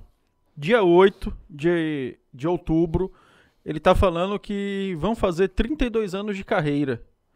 Com um grande show de Libu do Reg e banda no mercado de arte popular. E aí ele está pedindo aqui para é, anunciar e que conta com a presença de todos. Dia 8 de outubro, para quem não copiou, não, não acompanhou, é, no mercado de arte. Só faltou o horário, mas eu acredito que deve ser por volta, Volta aí. de meio-dia, É, do uma hora da meio-dia, tarde, exatamente, por que é aí, quando é. começa, entendeu? Aí na sequência aqui, Raimundo Magalhães, ele fala o seguinte, que... Grande abraço, amigo Veloso. Qual sua opinião sobre a violência que as últimas micaretas teve nas ruas e a falta de atração na madrugada após as duas horas? Quase não tem atração nas ruas. E sobre o trajeto, Raimundo ainda emenda. Você não acha certo para as atrações caras é, que voam no percurso? É aquela questão do asa de águia que você falou, entendeu? Que é uma atração cara e o cara voa no percurso. Qual é a sua opinião sobre Ó, isso? Eu tenho que saber primeiro há quantos anos Raimundinho não vai na micareta. Não vai à micareta. E aí, Raimundo, pergunta ele pergunta É. ele aí, manda um recado pra ele aí, queria ele saber. responder. Porque E aí, Raimundo, Há muito anos? tempo que a mica de feira não é violenta. Há muito tempo. Digas de passagem, o lado forte da micareta é a segurança. Porque se ele tá falando os dois últimos anos, a gente tá vendo aqui Aí ele falou os dois É, últimos anos. Cadê aqui? Qual a sua opinião sobre a violência que as últimas. Não, desculpe, não, ele não falou isso. Mas ele disse que as Duas últimas últimas. micaretas teve. Então vamos pegar as três últimas: 2017, 2018 e 2019. Olha, eu trabalho todo micareta, toda, toda, toda festa de micareta, eu não, eu não conheço essa violência. Eu não estou dizendo que não teve briga. Reúne 10 mil padres para tu ver se não tem briga. Imagine 120 mil pessoas na rua. Impossível. Mas assim, qual é a sua opinião sobre a segurança pública? Tipo, a segurança da micareta. É. Policiamento, Ó, a gente tem que ser muito justo. organização. Qual é a sua Eu, opinião? eu acho excelente. Eu acho excelente o trabalho que a polícia, tanto a polícia militar, civil, a guarda municipal e o corpo de bombeiros. Eles, eles dão o recado deles direitinho. Agora, vamos ser sinceros. Tem coisa que a polícia não prevê. Sim. Do É. tipo. Briga. E tem coisa que a polícia evita. Temos que ser justos. Mas tem coisas, por exemplo, eu já vi uma briga numa micareta que eu nunca esqueci. Duas mulheres. Aí o povo diz o quê? Geralmente duas mulheres quando brigam por causa de quê? Rapazes, né? De homem. Nada de novo. Só que era mãe e filha. A polícia vai adivinhar um negócio desse? Uma mãe e uma filha brigando pelo bonitão, né? Aquele cara deve ser o Deus e tal. Já vi muita coisa. Eu já vi uma mulher dar um tapa no rosto do cara, porque passou uma conhecida dele, ele foi falar com ela e abraçou. O que é que tem isso demais? Mulher tacou o tapa nele e nela. A polícia vai evitar isso? Não vai. Então, agora, eu também já vi a polícia exagerar e nunca deixei de falar. Que inclusive na época eu botei no Facebook e teve uma moça aí, uma tal de Patrícia, que era lá da comunicação social, que fez um escarcel, não é? Eu disse, minha querida, quem tem medo de polícia é bandido. Eu sei o que é instituição, a briosa, centenária, Polícia Militar do Estado da Bahia. Eu sei muito bem o que é. Então não adianta. Mas eu vi policiais cometerem excessos. Jornalista não comete excesso, radialista, professor, borracheiro, mecânico. Policial também. Isso não representa uma coletividade. Sim. Agora, eu discordo de quem disser que a amiga de Frei Santana é violenta. Não. Ela não é. Ela foi violenta. Houve um fato que ficou na história da Mica de Feira. Em 1983, perdão, o pessoal da tropa de choque veio para aqui, mas batia porque gostava. O então governador João Duval Carneiro mandou a tropa ir embora de Frei Santana. Tirem a tropa de choque de Frei Santana, ou eu vou dar voz de prisão aos policiais. O governador tem poder de polícia, né? Mas a Mica ali está muito, mas há muito tempo que não é violenta. Agora, não estou dizendo a você que não tem uma briga ali, outra aqui. Por exemplo, aquela câmera de reconhecimento é, é, facial. Facial. Que já foi usada, não foi em Aquilo 2019? foi, um ba- aquilo foi um barato, aquilo foi uma mara- maravilha. Lambaçaia teve que esperar a fila. Teve que esperar. Então a violência é mínima. Agora, você sai do circuito, indo para Getúlio, tem uma briga, não foi na micareta. Você quer ver uma coisa? Pega um índice de homicídios em Feira Santana a cada final de semana, sem micareta. O problema é a micareta? Não é. Eu disse uma vez, de Santana teve um final, teve um, um- um final de semana que nós tivemos oito homicídios. Tinha micareta? Não. Talvez tivesse micareta não acontecesse isso. E você tem que ver também os porquês. O, quais são as motivações. O que eu não, não admito é que bote tudo culpa na micareta. Não é culpa da micareta. A micareta, você já viu alguém dizer, venha pra micareta brigar? Você nunca viu. Então a culpa não é da micareta. Agora, tem gente que. Aí são vários fatores. Aquele cara que bebe, se excede. A mulher que bebe, se excede. Aquele casal que sai de casa brigado, aí quer resolver na micareta e tal. Isso me lembra uma história, viu? Tinha, teve dois blocos de micareta, fizeram uma fusão. Era o bloco Venha Cá e o bloco Escorpião. Não, esses eu não acompanhei, não. O Paulo É. acompanhou? É. Aí eles Diretor. fizeram a Eu tô achando- fusão. mas eu tô- Diretor. Eu tô achando engraçado o nome. Vem É, cá, escorpião. Foi em 2001, 2000, 2000. É, aí ficou, venha cá, escorpião. E eu, quando eu estou trabalhando, eu sou inquieto. Eu não fico lá preso no camarote, não. Quando tá aquele vazio na avenida, eu desço e vou saber o que é que está acontecendo. Né? Na avenida e nas regiões adjacentes. Aí nesse ano eu olhei e disse, ó, Boco, Boco, vem cá, escorpião. Quando eu olhei, só tinha quatro foliões. Eram dois casais. Aí eu, peraí, será que esqueceram de combinar o horário? Aí tava lá os dois casais, oito seguranças, com escrito segurança interna, os cordeiros puxando a corda, considerável, né, o tamanho da, da corda, e eu preocupado, só tem quatro foliões. Aí, o cara de pau do cantor da banda, que eu não lembro nem o nome, empunhou o microfone, apareceu e gritou: Aí, galera do meu bloco, não quero empurra, empurra nem confusão aqui dentro. Acha quatro foliões? Esse cara tá me, tá me achando cara de, de- de idiota, né? Eu disse, se ferrou, mais uma página para escrever sobre a micareta. Eu disse, poxa, quatro foliões, dois casais, Mas foi isso mesmo? Foi. Só foram quatro. só. Eu disse, devem ter saído de casa brigados e vieram resolver aqui na micareta. caso isso aconteça. E, rapaz, se, eu- se, se um dia você me chamar aqui para contar histórias hilárias da micareta, Inclusive, São inclusive, muitas. inclusive, quando eu vim pra cá, eu falei com um amigo nosso. Sim. Eu falei assim, então uma pergunta pra Veloso, ele fez assim, Paula, pede pra ele falar, acho que uma piada sobre pregos Bahia. Não, de jeito nenhum. Por que não pode, Por que não Veloso? pode? Não, porque, assim, ó, você amadurece, sabe? Essa piada de pregos Bahia envolve o nome de Jesus Cristo. Miséria. E eu Aqui não tem problema não, pode soltar. Não, mas eu sou católico, eu não. Eu sou muito apegado a Deus, a Jesus Cristo, eu não posso. E eu já pedi perdão porque um dia eu contei essa piada. E foi meu maior arrependimento. Manda um recado pra ele ali, ó. Manda um Pede recado. licença e conta de novo. Quem foi que pediu? Foi Renan ou foi? Ou foi o cabeludo? Renan. Renan, não, Renan. Eu conto outra, essa não. De jeito nenhum.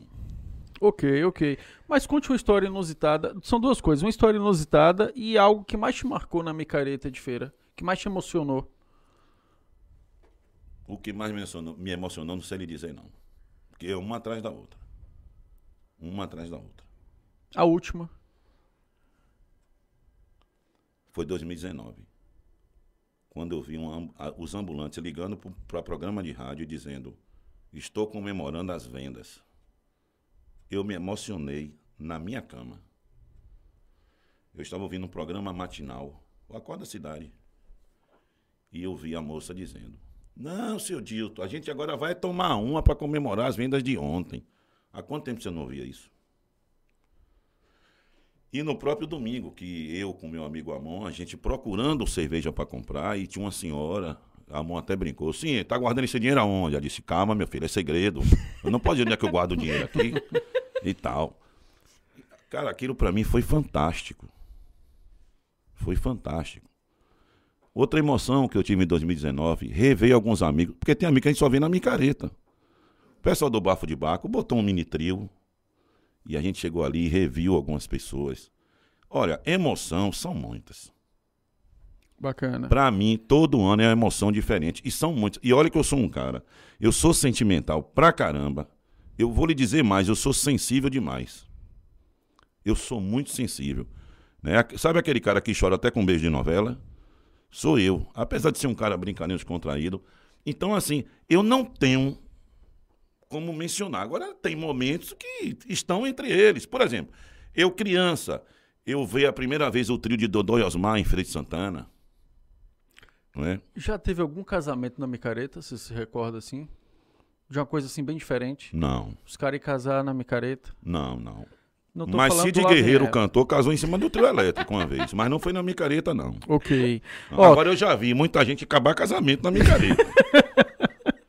casamento, noivado, namoro, não é? E tem coisas que acontecem. Por exemplo, eu tinha uma namorada, era uma moça muito bonita, o cabelo enorme, tinha umas pernas muito bonitas, e estávamos indo pra rua, pra micareta. pra micareta, chegamos na avenida. Ainda era duas horas da tarde e tal, tava tudo calmo. E vem aquela turma que anda, o pessoal que anda de turma, tinha, devia ter ali no mínimo uns 12. E um passou a mão nas nádegas dela, né? E tal, passou assim de leve. E com você do lado. Eu do lado, mas eu não vi. Distraído, você vai falando com um e com o outro. Aí ela fez assim: Você não viu, não? Eu disse o quê? Um daqueles ali passou a mão em minha bunda. Aqueles ali? Foi. Eles estão indo para lá, aqueles ali é. Então vamos pro lado de cá. Ela disse: Ah, você não vai fazer nada, não? Eu disse: Você tá me achando com cara de Tarzan? Eu vou enfrentar 12 homens. Hulk. Nem Hulk. Eu digo, vou nada.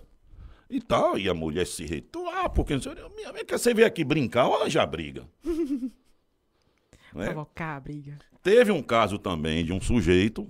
Ah, que- Vem cá, essa namorada continuou com você ou separou? Não, pois já tem 20, 28 anos por aí. Mas ela terminou contigo, foi isso? Não, Nesse não foi momento? por isso, não. Ah, ok. Eu fiquei na dúvida aqui, Não. Também, entendeu? também. Fiquei na Não. dúvida aqui. Agora sim, teve um caso de um cara, né? Que levantou e falou: cadê tua esposa? Tá em casa. Daqui a pouco vem a mulher dançando em cima do trio. Aquelas mulheres que pintam o corpo Aham. É sério. sem a parte de cima. Aí o cara ficou assim: rapaz, parece fulana. E a gente se acabando de rir. Era eu não, que eu é. nem sabia. Mas era fulana. Era a esposa dele. Era a esposa dele. É, um a um aí agora, né? Aí eu não sei o que deu isso depois. No que isso deu. Separaram. Eu não sei. Nunca mais viu nenhum dos dois. Sumiram. Não, até porque eu não, eu não, não, não ia muito com a cara desse sujeito. Não é? Então, não sei o que aconteceu depois. Eu sei que era ela. Ah, por exemplo, teve um caso engraçado também. Tinha o baile das atrizes que resistiu até pouco tempo quando, quando o Rui Barcelos ainda estava em vida. Rui segurava o baile. E teve um ano que foi tudo no mesmo dia. Eu fui cobrir um show no Mega Fest que eu tinha uma entrevista com Ivete Sangalo. Fiz a entrevista, fiquei lá. Depois eu fui em uma outra festa e fui lá fazer a cobertura do baile das atrizes. Só que quando eu cheguei já estava quase final de festa. Aí você viu, a rainha do baile, do baile desmaiou bêbada. E alguém disse assim: ela precisa de uma respiração boca a boca. O cara gritou: com esse bafo eu não vou. Ninguém quis ir. O cara da banda queria bater em Rui Barcelos. Rapaz, você quer bater no cara por quê? Não pagou o cachê. Imagine a missórdia que não foi isso. Com certeza. né? Uma loucura. Teve um caso engraçado também. Ele se foi recentemente, Cláudio, que tinha um bloco Teletubbies. E Cláudio, uma vez, criou um bloco chamado Titanic. E eu fazia um programa de micareta. Ele foi lá, pediu para falar. A primeira vez que eu conheci, a primeira vez que eu tive contato com ele, eu disse, para isso é, rapaz, eu venho com o bloco. Como é o nome do bloco? Titanic. Eu disse assim, mas esse não é afundante na micareta, não, não é? Ele disse, não. Vai afundar na Mas micareta. afundou, porque o bloco nem saiu. E o pior não foi isso. O bloco eh, fez uma festa no bar Filosofia, na Getúlio Vargas, do nosso amigo Filó. E tá lá todo mundo esperando. Aí o cantor saiu do camarim. Boa noite. Eu queria comunicar a vocês que a banda não vai tocar, porque até agora a gente não recebeu o cachê. Assim na lata. Mas tem gente que dá sorte, não é? Chegou um cara lá, ricão, um cara rico, tava comemorando aniversário. Disse, quanto é o cachê? Que eu pago agora. E pagou. Digo, rapaz, os caras são sortudos demais. Né? E, e gente que, que anunciou atração que nem sabia que vinha. Teve um tal de um bloco paquera, botou um outdoor, Araqueto. Zorra. E não foi qualquer banda, não. Não, Araqueto nem sabia que vinha pra micareta. E a sessão espírita que teve em plena micareta? Não, mas era que sim. Era que tu veio ou não veio? E aí? O bloco nem saiu. E o povo pagou pra sair no bloco. Alguns, depois acho que, né? Tem uma história de um bloco aqui, bloco do bicho. O cara botou uma sede bonita, o cara do interior, filho de um ex-prefeito de uma cidade no interior. Aí veio, se juntou com um cara daqui, ah, botou a sede bonita. Banda Mel só botou as três balas, banda bala. Uma delas é a Mel. Meu amigo, faltando uma semana, a sede fechada. Acho que é que houve, o cara, ó. O do bicho. Banda Mel também nem sabia. Nem sabia. Até hoje o Ibama procura o bicho. É. E a parte espírita que você ia falar não foi essa aí Foi também? o seguinte, criaram um bloco aqui em feira chamado Boomerang. Aquele objeto, Sim, né? que você vai e joga volta, e vai e volta. Esse só foi. Aí o que aconteceu foi o seguinte, velho. Saiu um anúncio, faltando 15 dias para micareta. Disse, olha, o bloco não vai mais sair porque o diretor faleceu. Eu digo, sim. Se morrer um diretor do Flamengo, não tem mais campeonato pro O Flamengo? Flamengo não joga mais o ano todo. Beleza. E era 15 dias antes, né? 15 dias. Fulano Imagina. morreu. Essa decretava o luto ali, né? Um, dois dias, três até. Tá eu em E cima ia do comemorar a micareta em, todo mundo de em preto. função dele, entendeu? Então todo mundo de preto. Tá eu em cima do trio, porque eu, eu subi muito em trio pra fazer reportagem, né? Aí o cara disse, rapaz, ó quem tá ali. É o cara que disseram que morreu, olha ele lá, ó. Com a lata de cerveja na mão. Disse, gente. E morreu com estilo, né? Porque não largou a latinha, né? É. Aí eu digo, é, vou escrever. Sessão espírita na micareta. Você tem esse texto? É coisa, Tenho. viu? É coisa, viu? Interessante. Eu tenho, ó, eu escrevi uns 10 ou 12 textos sobre micareta. Eu falo, por exemplo, do maior cantor de trio que eu vi, Você J. pensa- Morbeck. Você pensa em publicar esses textos? Ô, Paulinha, olha, eu não me lembro quantas Tá pessoas? Pra... já me perguntaram por que, que eu não escrevo um livro, ou se eu já escrevi. É, você lembra de Danilo Pereira, que foi diretor da TV Subaé? Não. Todas as vezes que ele me conta, ele me pergunta isso. Ele fala, cadê? Eu disse, cadê o quê? O livro? Que livro? Você não escreveu ainda não? Eu disse, não. É, é, As crônicas da micareta. é, o nosso querido César Oliveira, médico e jornalista, ele me disse uma vez, até brincou, disse, rapaz, escreva esse livro, vai que você parte. A gente vai ficar órfão de informações. Eu digo, não, César, eu não sou nenhum, nem enciclopédia, não, mas você tem história para contar. Sabe? Então eu já vi, rapaz, eu já vi cada história na micareta que contando parece invenção, mas não é. E a maioria tem testemunha do lado. O melhor é isso, né? É. Porque aí não fica só a história do, do pescador ali, de Não, assim. não. sim. Eu conheci um cara que ele só falou pra esposa. Que ele o quê? Ele falou pra esposa assim, eles já tinham ido pra casa. Aí ele fingiu que ele disse que recebeu uma ligação no celular que a tia dele estava nas últimas no hospital. Porque ele se valeu de quê? Minha mulher já tomou uma, está cansada, ela não vai querer ir atrás de mim. E se mandou pra rua. Só que tinha um problema. A cunhada dele trabalhava no hospital. E ele Ela- esqueceu desse detalhe. Ela ligou pro hospital. Ela ligou. E aí a tia de fulano disse, não, aqui não deu ninguém entrada com esse nome, não. A mulher foi pra rua. Quando a mulher chegou no circuito, ele vinha atrás do trio. Você já viu aquele povo que se beija e anda ao mesmo tempo na micareta, no carnaval? É beijando, né? Lá os dois grudados. A mulher deu flagrante. Meu amigo, pense na confusão que foi. Foi puxão de cabelo, foi o que você imaginar. Você lembra da levada elétrica? Teve umas três edições. Sim, sim. Eu vi uma briga de duas mulheres. Não tem esse meme aí agora? É, a procure ajuda de um profissional. Né? Não tem, como é? Não é profissional, não se meta. Tipo assim. Só quem conseguiu separar foi uma perfém. Homem nenhum conseguiu separar aquela briga.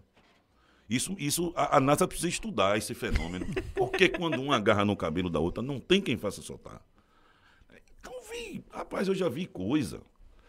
Eu já vi um cara chamando o outro pra briga de cima do trio. É gente que vai com espírito armado. Sim. Agora eu, graças a Deus, nunca briguei na micareta. Aliás, nunca briguei em lugar nenhum. Não gosto de briga. Agora, uma curiosidade, você já saiu no Lavem Elas? 21 anos só. E aí, tem alguma história lá do Lavem Elas? Rapaz, o Lavem era o seguinte: eu tinha uma marca no Lavem Elas. Todo ano eu levava um cartaz com alguma sátira. Teve uma novela que tinha uma personagem que dizia: Ah, piscinão de ramos, cada mergulho é um fresh. Ela falava assim, né? Aí eu meti no cartaz: Cabo Sul, cada mergulho é uma dengue, rapaz. Xingaram até a quarta geração da minha família. Zoa. Porque, pô, Cabo Sul, meu irmão, você odeia Cabo Sul? Não, rapaz. E tal. E do outro lado, tinha uma frase que todo ano eu levava, que dizia assim: Evite AIDS. Não use camisinha. Plastifique. E minha mãe, é, tá bonito pra sua cara, você é um educador? Disse, Mas mãe, isso aqui é uma sátira. Todo ano eu criava uma onda. Teve uma vez aqui, rapaz, que teve um bocado de político que tava brigado. Aí eu comecei a fazer as contas, né? ó, esse aqui tá brigado com aquele, esse com aquele, radialista tal tá brigado com um político tal. Aí eu mandei fazer, ó, uma faixa de daquela de, de tecido, como daqui ali, pra eu e um colega segurar. Aí botei assim, ó, vamos fazer as pazes entre as seguintes pessoas. Aí fui botando, fulano versus fulano, fulano versus fulano. Rapaz, isso deu uma confusão que você nem imagina. Aí botei assim, fazia as pazes Rádio Nordeste com a Rádio Princesa. A Rádio Antares não, que todo mundo ama. Eu era Rádio Antares na época, todo mundo ama a Rádio Antares e tal. Então tinha essas coisas, chamava atenção. Se fosse hoje, com o advento do celular, de tanta fotografia, aí é foto pra caramba. E assim, né? Uma vez eu, eu comprei uma cueca. doido. Eu comprei uma cueca, fiz um bocado de buraco, botei num cartaz, eu botei assim, cueca parlamentar. Isso é uma crítica, uma sátira, né? Com a política. Todo ano eu inventava uma coisa. E isso chamava atenção. Era a minha marca no Lavem Elas. Só que chegou um, um tempo que eu disse assim: eu não vou mais brincar e trabalhar como eu estava fazendo. Eu vou só trabalhar. Embora eu trabalhe e brinque, mas não com aquele compromisso de fantasiado para um bloco. É, uma peruca loira, Raimundo deve lembrar que quem me emprestou foi Dona Lourdes, mãe do nosso amigo João, pessoal do handebol. Me emprestou essa peruca que eu nunca devolvi. E eu saí com essa peruca 20 anos não lá vem elas. Você tem essa peruca até hoje, né? Não tenho mais não. Oh. Sumiu aí e tal. Mas era a mesma peruca todos os anos. Edilson, você que é um historiador aí do, do, do Micareta, Sim. quando o, o, o bloco Lá Vem Elas surgiu aqui em Feira, teve alguma polêmica por ser justamente um, bloco de homens vestidos de mulher? Houve alguma discriminação ou, ou, ou- ou coisa negativa por conta do bloco ser como é quando ele surgiu? Eu tô falando quando ele surgiu. Certo. Olha só.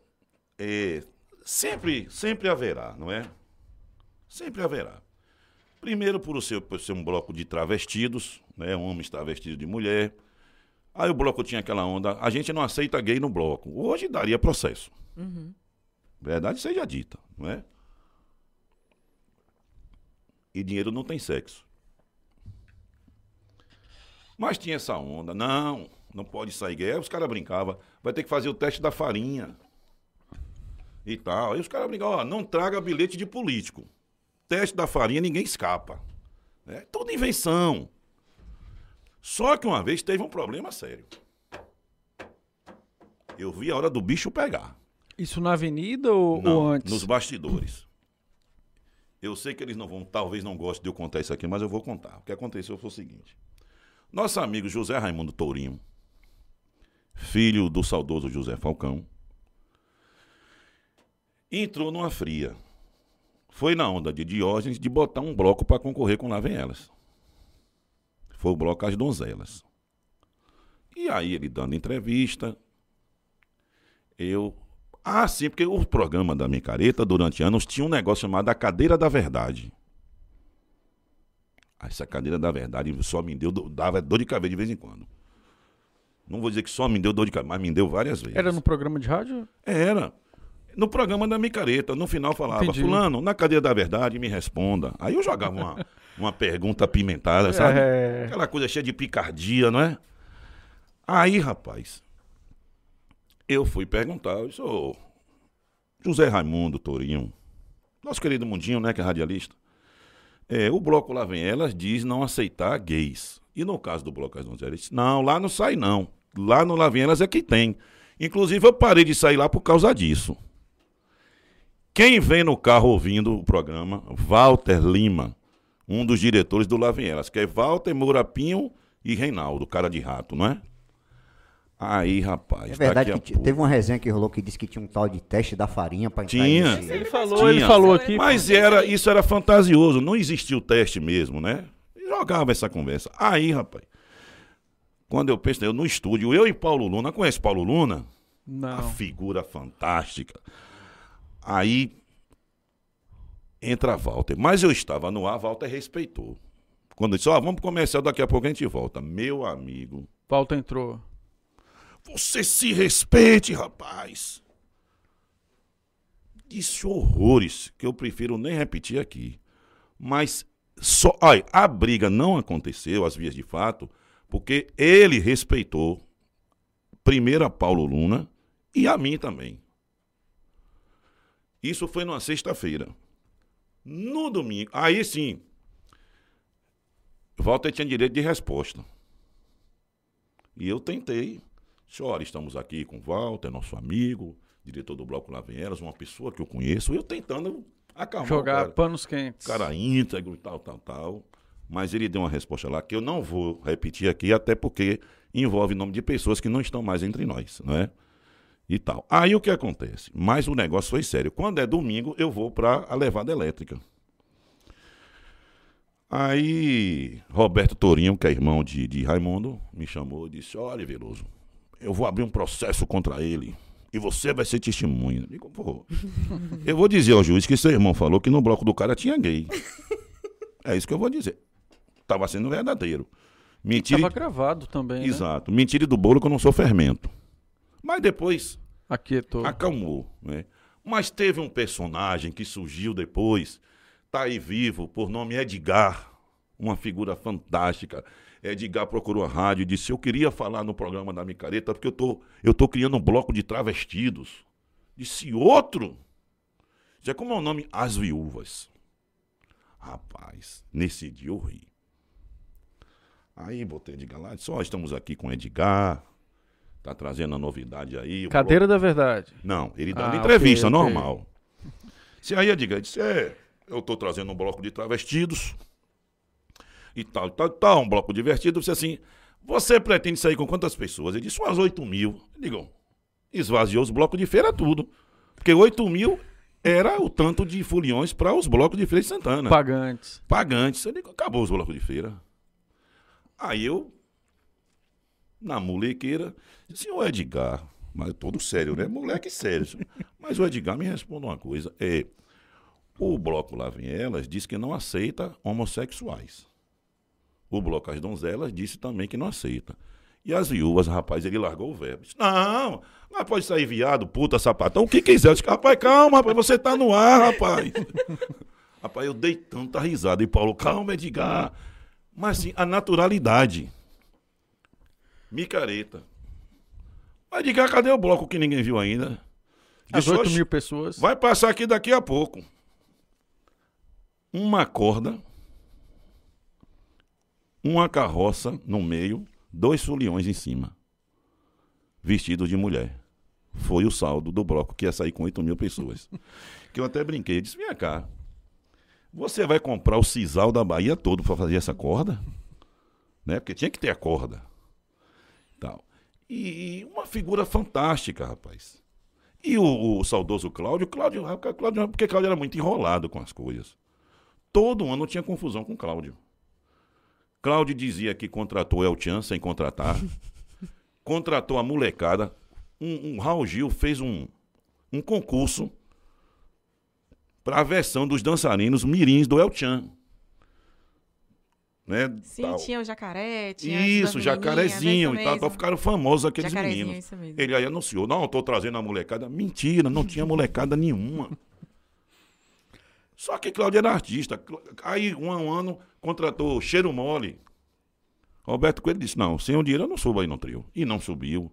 Aí ele vinha com aquela conversa. Mas tudo isso fazia parte.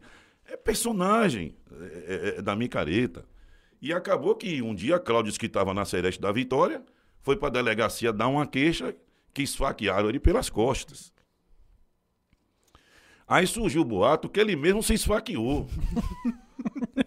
Quando eu fui perguntar Sou. a ele, eu disse assim: vem cá, você tem suspeito? Ele fez uns 40.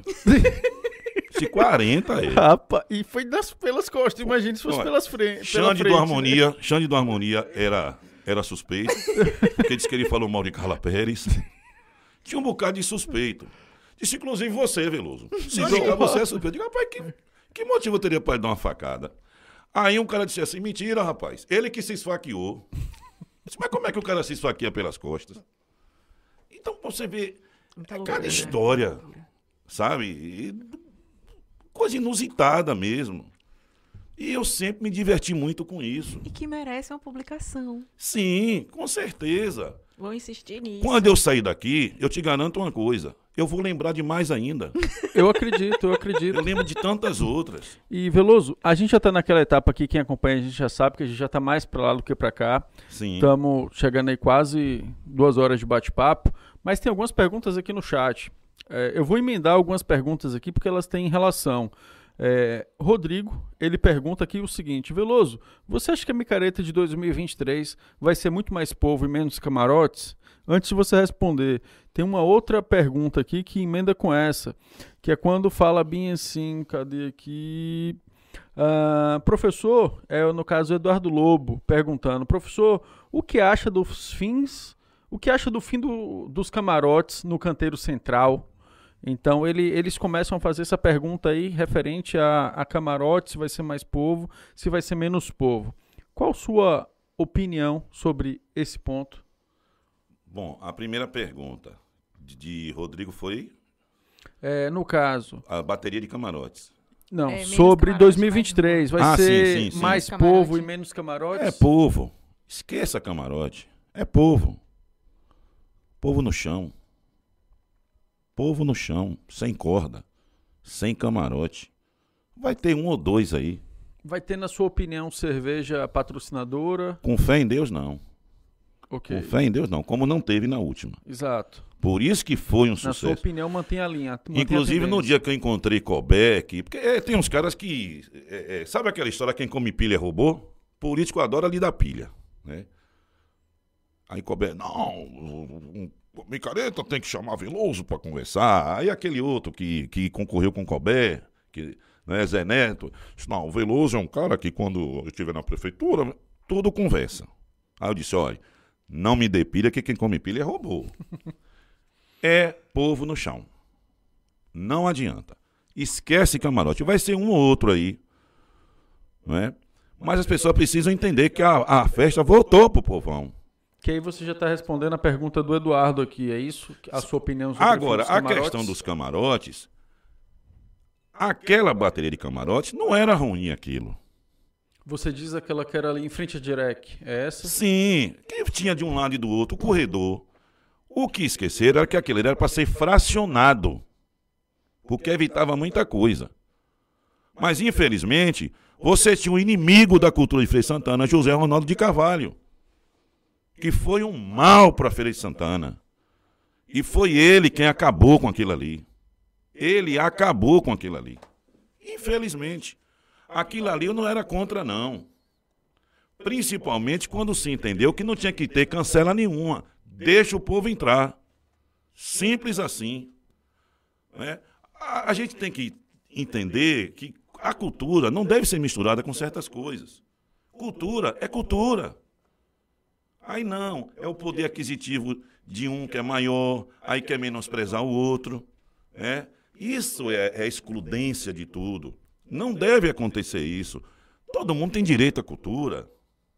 Todo mundo. Teve um bloco em Frei Santana que saiu com 6.600 pagantes.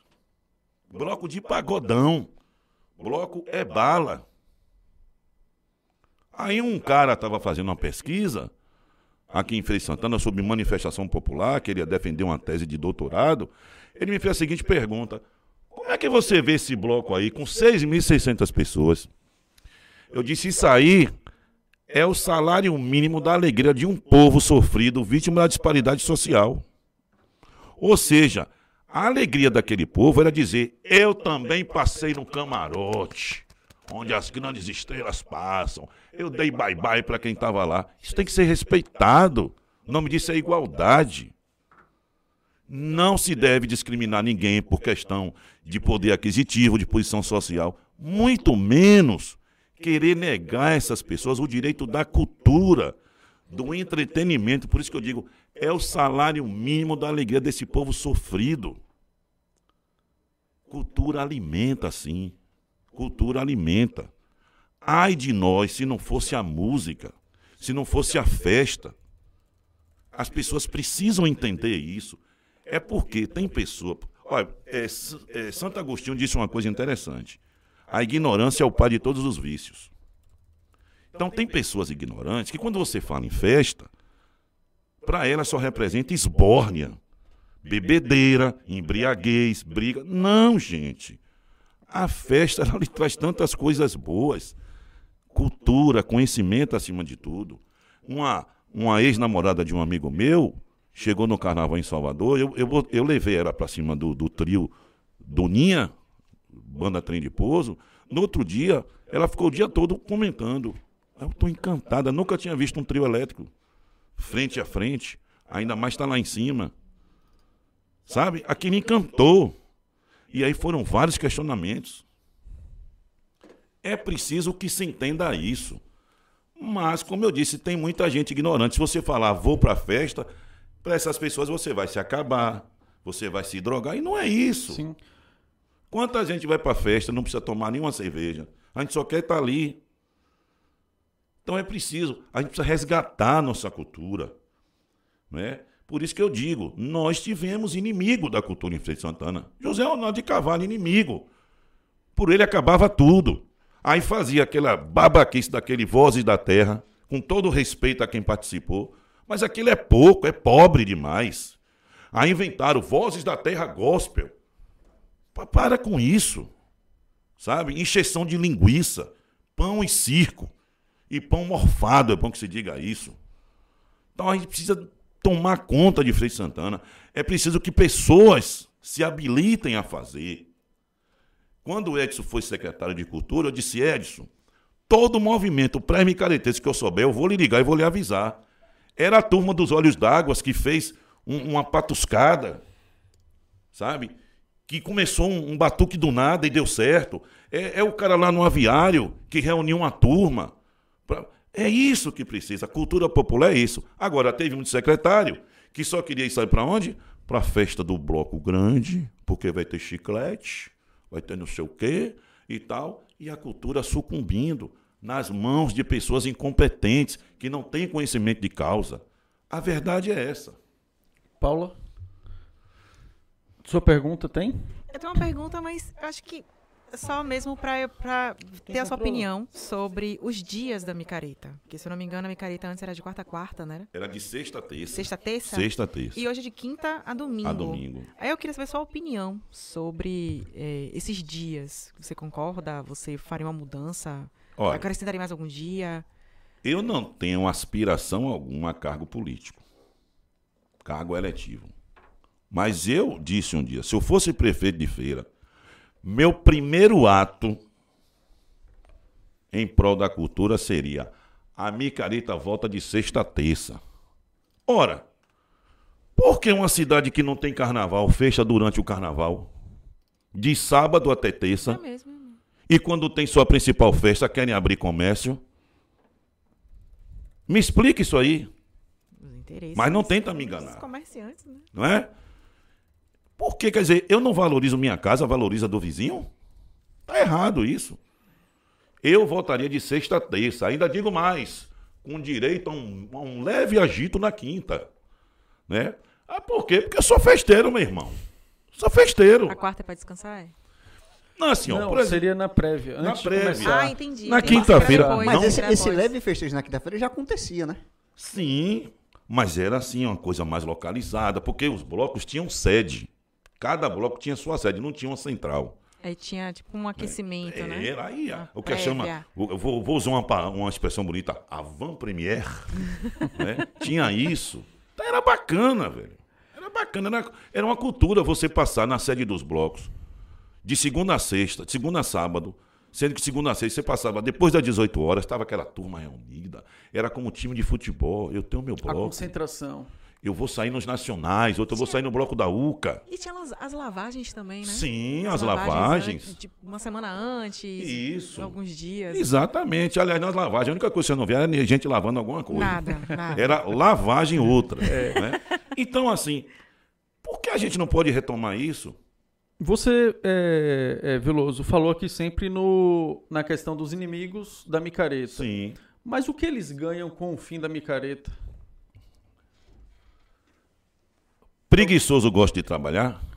Não. É simples. Você, como gestor da cidade, você tem uma responsabilidade enorme com uma festa como a micareta. Gente que não quer trabalhar, tá, tá preocupado com outras coisas. Não é? o que eu digo, tem mistérios ni- nisso tudo. Por que é que esses caras, todos os anos, eram contratados? Alguém estava ganhando alguma coisa. Eu estava agradando algum empresário, algum produtor. Dívida de gratidão, provavelmente. Enquanto outras atrações. Quantas vezes chega no programa de rádio, fala com o prefeito aí, ó, contrata o Lodum. O Lodum é respeitado no mundo inteiro. Se você botar o Lodum na mica de feira, o mundo inteiro vai saber. Então, então, seguindo essa lógica do preguiçoso não quer trabalhar, mais ainda incentiva a micareta indoor, né? Exatamente. Vai tudo, vai tudo pro setor É privado. porque eu disse, como eu disse, teve gente aí. Teve um ano que Zé Ronaldo disse que a última atração sairia às 11h30 da noite. Em Feira de Santana, que criou a micareta. E Isso é um tapa cultura- na cara da cultura. E que não tem a cultura de fazer a festa diurna, né? Que é somente noturna e pode terminar tão Exatamente. cedo. E cadê o prefeito dizia assim: olha, o comércio é de quinta a domingo, o comércio vai fechar quinta-feira, três horas da tarde. Sexta-feira vai fechar três horas da tarde e só vai abrir segunda, meio-dia. Cadê? Agora, sabia querer gritar com radialista, não comigo que não é besta. Porque eu me imponho. Mas tinha radialista aí que se dava demais e tomava na cara. É isso. Você está defendendo o quê? Seu interesse ou a cultura mesmo? Eu defendo a cultura. Eu defendo a cultura. Ó, você quer ver uma coisa? A, a prefeitura gasta com a micareta e não arrecada, não? Tenta botar um camarote pra tu ver quanto é que tu gasta com a prefeitura. E aí tem uma outra coisa que você falou, que assim, eu lembro disso na época que você ia nas lojas do centro para comprar um tênis, para comprar uma roupa, Sim. e você tinha justamente aquelas fitas, aquelas. é, aquela espécie de confete, enfim. Sim. As lojas ficavam nesse, nesse, nesse clima. E a cultura de comprar roupa pra micareta, né? De, de Olha, comprar roupa nova Se você micareta. Porque eu elencar. acredito que é uma movimentação do comércio local. Não Com sei a que ponto, certeza. de que forma, mas eu acredito que há. Com certeza. Se você elencar quem ganha dinheiro com a micareta, você passa uma semana aqui, amigo. O que é isso aqui? Um Papel. Guardanapo. Isso aqui vende pouco na micareta? Não. Isso aqui vende pouco na micareta? Açúcar? Delicatesse? Copo descartável, Copo descartável? Indústria de, de- de cerveja? Gelo? água mineral. É. Se, é tô- se a gente parar aqui, a gente leva uma semana. Os próprios engenheiros ali que tem que ir para a organização. Eu sei que cada estande daquele tem um projeto elétrico. Sim, tem que ter a assinatura de um engenheiro. Outra coisa, aquela moça lá que é costureira do bairro. Que, Que vai, customizar ajeitar o as- as- Ela vai abadá, customizar. ajeitar a camisa. Ah, mas não tem mais abadá. Mas tem roupa que vão customizar. Sim, sim. Porque eu defendo assim: cada um invente sua fantasia e vá. Mas seria, Veloso, é, o que você falou agora do, da questão dos interesses e tal e tal, e o que ele perguntou. É, qual o interesse com acabar com a micareta e tal? Aí, vendo todos esses pontos e tal, Sim. eu posso chegar a uma conclusão que seria tudo uma questão de conveniência. Então, assim, Claro. é tudo conveniente. Se for bacana Claro. manter, E acrescentar a fala de Paulo aqui. Preguiçoso, não quer enfrentar a organização de uma festa do poste da micareta. E eu acrescento a fala de Paulo aqui, que eu acredito então, aí saber se você concorda ou não, que Feira está indo na contramão de outras cidades que valorizam os seus festejos populares. sim. Se você pensar a Cachoeira, com a festa da Irmandade da Boa Da Boa Morte, Morte. e Assunção, Que é equivalente ao, ao, ao- vem gente do ao mundo todo para ali. aqui. Exatamente. Aí lá ainda em Cachoeira você tem a festa da ajuda, Sim. que é não sei quantos dias de festa, e no Maravilhosa último dia eu festa. particularmente já fui Capela da também. Ajuda. E até o- Exatamente. e até o próprio carnaval, né, de, Marago, de Maragogipe, né, que você, você Aí você tem Eu não vou nem longe, a festa Santa Amaro. Aí você tem Santa Amaro também. A E festa Feira, Santa no Amaro. caso, tá indo nessa contramão? Tá, há muito tempo. Há muito tempo. Feira de Santana é uma das poucas cidades no Brasil que o dia do aniversário não é feriado. Feira de Santana fica vendendo que Marequitéria era feirense, e não era. Sim. Era cachoeirana. Pega os historiadores, procura, procura Eduardo Khrushchev, que ele explica isso. Procura os professores de história, que eles explicam isso. Mas um bocado de babaca na Câmara de Vereadores na época vendeu essa ideia. Ah, Maria Quitéria recebeu um título do Exército Brasileiro, nossa feirense. Nunca foi feirense. Uma. Esse é o caso. problema, amigo. Você tem uma Câmara de Vereadores hoje, eu vou dizer aqui, que só tem um cara que representa o povo, chama-se Jonatas Monteiro, Rasta. O resto tá tudo na conveniência, inclusive o que eu votei. Então eu não posso admitir isso. Você está fazendo política ou politicagem. Me entende? Você vê uma Câmara de Vereadores que é uma vergonha para a Feira de Santana. Feira de Santana é achincalhada toda semana. Hoje, com o advento da internet, mundo globalizado, tudo chega rápido. Um um amigo meu na Itália, rapaz, o que é isso aqui? Foi em Feira de Santana? Eu digo, foi. Você vai naquela Câmara de Vereadores, desafia aqueles caras a escrever um texto de 20 linhas. É isso que não pode. E quem está preocupado com a cultura ali? Em 2009, eu fui fazer uma palestra sobre o negro na música. O título foi esse, o subtítulo. Da Soul Music, a trilogia do reggae na Rua Nova. Eu dei de cara com um pós-doutor, Gilberto Leal. Cara que eu tenho um livro dele. Esse cara foi convidado para ser ministro da Cultura quando Gilberto Gil saiu e ele não quis.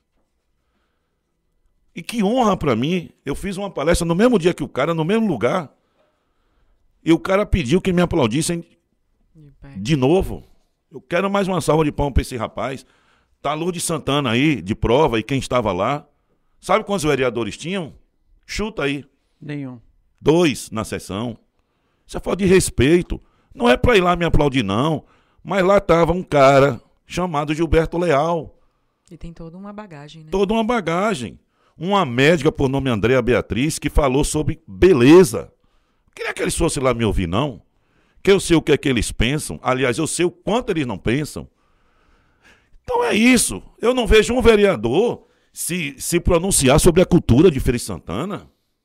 E quando faz isso é politicagem. E tem um outro aspecto que é também o que a gente vê das atrações, né? Quando tem a micareta e muitas vezes a ausência das atrações musicais Sim. locais, que aí é uma Sim, outra sim. briga. Os menores cachês, a demora para pagar, uma série de outras coisas que você escuta e vai lendo por aí no noticiário local. Eu vou te dizer uma coisa aqui, sem medo de errar. No dia que Frei Santana quiser, faz uma micareta só com atrações locais. E vai ser boa. Eu não vou sentir falta de chiclete com banana, não vou sentir falta de ninguém. Feira de Santana tem isso. Quer samba? Tem. Quer o que mais? Ah, Axé? Tem. Tem tudo em Feira de Santana. Pagode. Reggae. Você não precisa. O reggae de Frei Santana. Rapaz, tem um sujeito chamado Dionorina. Sensacional. As pessoas não imaginam o histórico daquele homem. Sensacional. O cara lá em Montré, em outros lugares. Ele abre o, o, o, o verão francês, todos os anos ele é convidado. Tive o prazer de conviver com Dionorina quando trabalhava no Cuca. Prazer Entendeu? mesmo. Jorge de Angélica é fantástico. Gilson também. Gilsan é fenômeno. Libu do reggae é lindo de se ouvir. Tem um cara, Beto Maravilha, sensacional. Nós temos de tudo em Frei Santana. Você tem Djalma Ferreira, um senhor artista. É, esse grupo, outros baianos, fantásticos. Tem muita gente boa no cenário fe- feirense. Que não é valorizado. Mas cadê o poder público que nem reconhece? Os caras estão mendigando, desculpe, para cantar no mercado de arte popular. É, teve um show de outros baianos, não esse agora, o anterior. Eu fui lá apresentar. Três horas da tarde, o cara fechou o mercado de arte. Como é que o povo entra para assistir e o cara vai vender sua cerveja? Preguiçoso, é preguiçoso. Não é pra estar ali. Tem que ter disposição, cara. E tem que conhecer também da história da cidade, tem que conhecer também da cultura da. Tem, tem que conhecer a cidade, né? Domingo passado, eu, sete e meia da manhã, eu estava no SESI, esperando meus alunos para jogarem. Meio-dia eu estava lá. E o, o penúltimo jogo à tarde foi o meu. Meu domingo foi preenchido. Eu não reclamei. Sabe? Domingo agora, de novo. Né? Não pude nem ver minha namorada. Porque eu tenho disposição. Quando eu escolhi a profissão, eu sabia o que eu estava fazendo. E comprometimento, né? Tem que ter comprometimento. Agora, um bando de, de, de beócios que aceitam cargo, não sabe nem para que lado vai, sabe? Então, Feira de Santana, ela peca nisso. Feira de Santana é a cidade onde, onde os próprios filhos jogam contra a mãe. E não pode acontecer isso, principalmente em cultura. Eu vou lhe dizer uma coisa.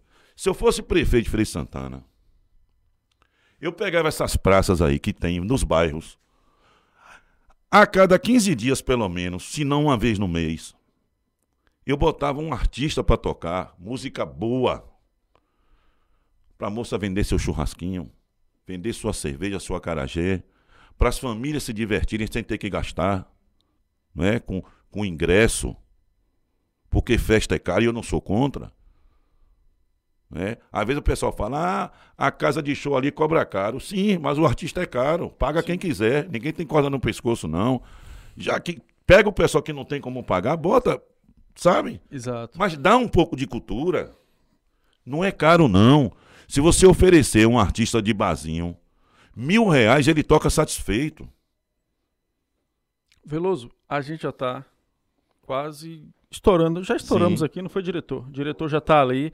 Ó, eu, vou, eu tenho duas aqui. Eu sei que o diretor vai me falar um bocado de coisa aqui no, no, no ponto aqui.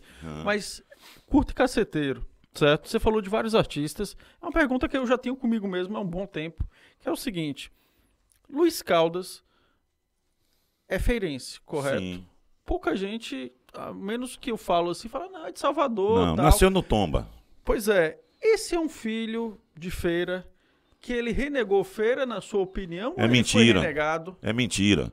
Ele nunca renegou Feira de Ou ele, é, ou ele entra nesse rol aí dos que nunca foram reconhecidos? Dois boatos miseráveis que criaram em feira. Por um, favor. um que Luiz Caldas renegou feira. É mentira. Ele nunca renegou.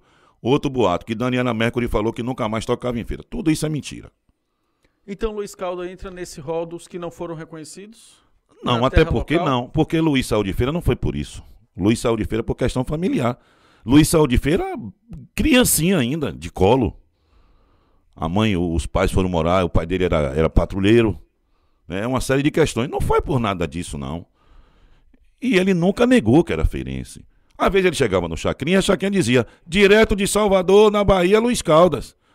Mas não dizia que ele nasceu em Salvador. Ele nunca negou. Ele deu uma entrevista a mim uma vez, ele disse, nasci em Feira Santana no Tomba. Fez questão de enfatizar no Tomba. Aí uma vez inventaram Daniela Mercury, aquela metida que não toca mais em feira. Quem foi que ouviu isso? Rapaz, boato.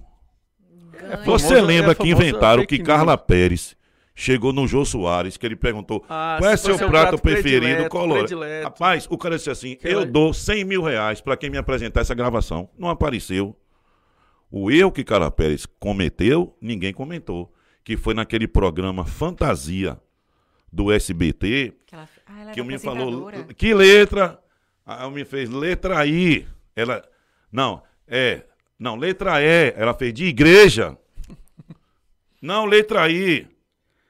Foi um negócio assim rapaz. Aí confundiu isqueiro com isqueiro e tal. Mas ela não tem culpa não. Errado foi quem não preparou ela. Sim. E a segunda, aí que na verdade é já pra gente encerrar, não sei que Paulinha tenha mais alguma pergunta, que é a seguinte. Você usou essa expressão aqui, então, de forma muito curta e caceteira, você é prefeito de Feira de Santana, assumiu, recebeu essa, essa, essa incumbência. sim Como seria a micareta ideal pra você? Porque você falou aqui uma coisa que você faria que era aumentar, era trocar a data. Sim. Mas e o restante? Deixava o percurso, não deixava, colocava camarote, aumentava deixava? o percurso colocava camarote de forma fracionada percurso tem que ir até depois da rodoviária Manteria, manteria na Presidente Dutra mesmo? com- manteria. O espaço é ótimo, Prossiga. né? Eu traria atrações que merecem estar na, na micareta. O Olodum tem que vir na micareta. O Ileaê é um representante da cultura negra. A Bahia é negra, amigo, né?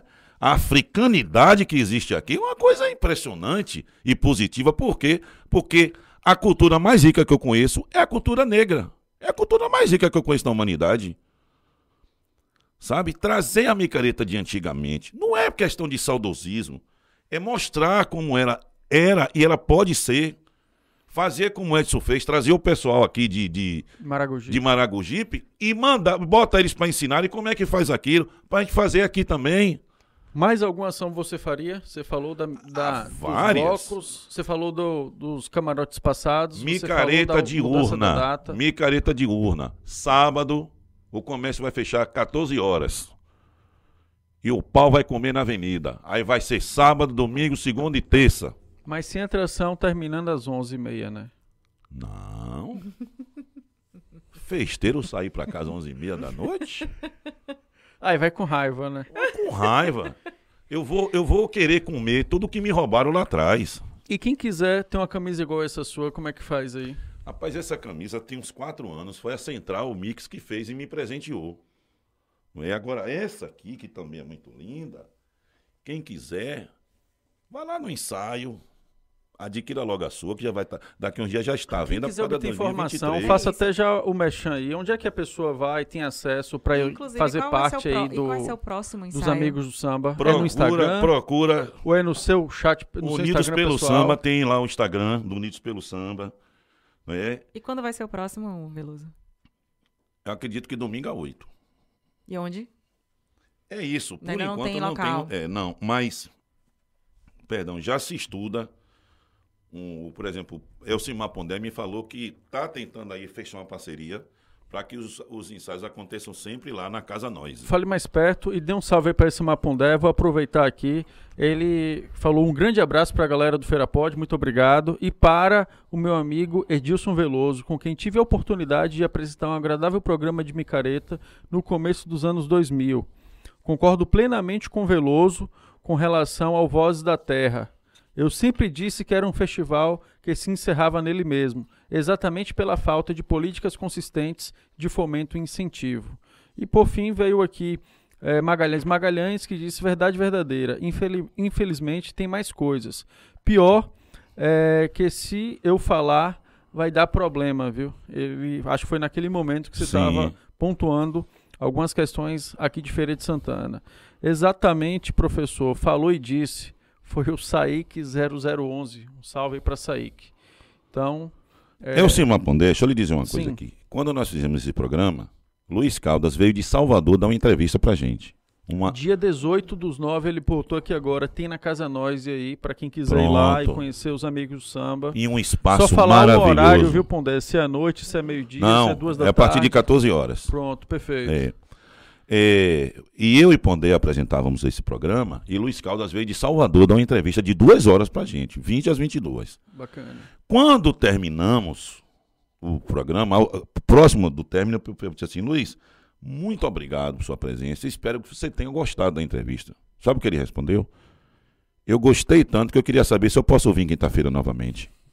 Cara, os olhos de Alcimar Pondé brilharam, porque Alcimar é fã de Luiz. E eu estou falando de Alcimar Pondé, que é um cara muito inteligente, por demais conhecedor. Para mim é uma pletora de alegria quando eu converso com Pondé, a gente troca ideia. Pondé é um cara sensacional. E meus olhos também brilharam, Sim. sabe? Porque você não está recebendo elogio de qualquer pessoa. É de um multi-instrumentista. É de um cara que gravou um disco todo em tupi-guarani, sem uma palavra em português. Luiz Caldas não é qualquer nota. Ele é várias notas. Luiz Caldas, para mim, é um gênio. É um gênio. Ele é sensacional. É, então, fazer um programa com o Pondé, para mim, foi uma alegria enorme. Fora as transmissões que já fizemos juntos, não é? Você está com uma pessoa inteligente do seu lado, você aprende. E eu aprendi muito com o Pondé. Cara sensacional. E que eu sempre digo, ele não gosta que eu fale, mas eu vou dizer. Deu o um recado aí pra ele, ó. Nos últimos 22 anos, já que estamos em 2022, não surgiu um talento no rádio, sabe, com o quilate de Alcimar Pondé. Alcimar Pondé é completo. Converse com ele sobre futebol, para ele lhe contar várias histórias. Quem é em Frei Santana que conhece a cena alternativa como é o Alcimar Pondé? Gente de rádio. Não conheço ninguém. Ele transita por vários. Ele transita por vários. Conversa sobre política. Eu não vou dizer sobre história, que já é covardia, né? Que o cara é formado em história, é um excelente professor, é bom que você diga isso. Então, são essas pessoas que nos interessam em Santana. Eu sempre digo, são essas pessoas que nos interessam. Esses que não querem nada, que não sabem o que é cultura, não vive cultura, só respira poder e dinheiro, eu não mando para o inferno, porque quem está lá não merece eles, sabe? Mas eu vou parafrasear Joãozinho 30 de novo. Ratos e urubus, larguem minha fantasia, larguem minha Feliz Santana, vão para bem longe daqui. Ô, oh, é, Veloso, lhe dizer o seguinte aqui. É, a gente, como eu falei, já está nesse prazo, mas assim, é, Edson, que estava na secretaria De pouco, cultura, sim. Exatamente. Comunicação. A gente já fez o convite a ele aqui. Ele Várias falou que vezes. vinha, não vinha, tal, não sei o que, por aí vai. Mas a gente também tá sabendo aqui Mas... que tá vindo coisa nova aí. Justamente de você e ele. Já pode falar alguma Posso, coisa, sim. não pode? Posso. O que é que a gente vai esperar aí Olha, do farinha no saco, se eu tiver errado? Em Pode 2014, Mandar um em 2014, eu tive a honra de ser convidado por Edson para fazer um programa chamado Farinha no Saco. Um programa descontraído. Não tem nada sério, não, não tinha nada sério no programa. Nós fazíamos na Rádio Povo, dia de sexta, das 10 ao meio-dia. E um certo dia, o boy chegou lá, a minha secretária disse assim, ó, oh, não vai ter programa hoje não. Eu disse, sim, mas sou eu que apresento. Disse, é, mas não vai ter mais não. Ah, então só semana que vem? Não, também não vai ter. Não vai ter mais. Assim, então não tem como dar satisfação ao público? Não, não vai ter não. Como ele me disse, cortaram a nossa cabeça com espada de samurai, como Elcimar Pondé fala, não é? Simplesmente isso. É uma pena, né? Eu, eu me senti desapontado junto com ele pela Rádio Povo. Me senti desapontado.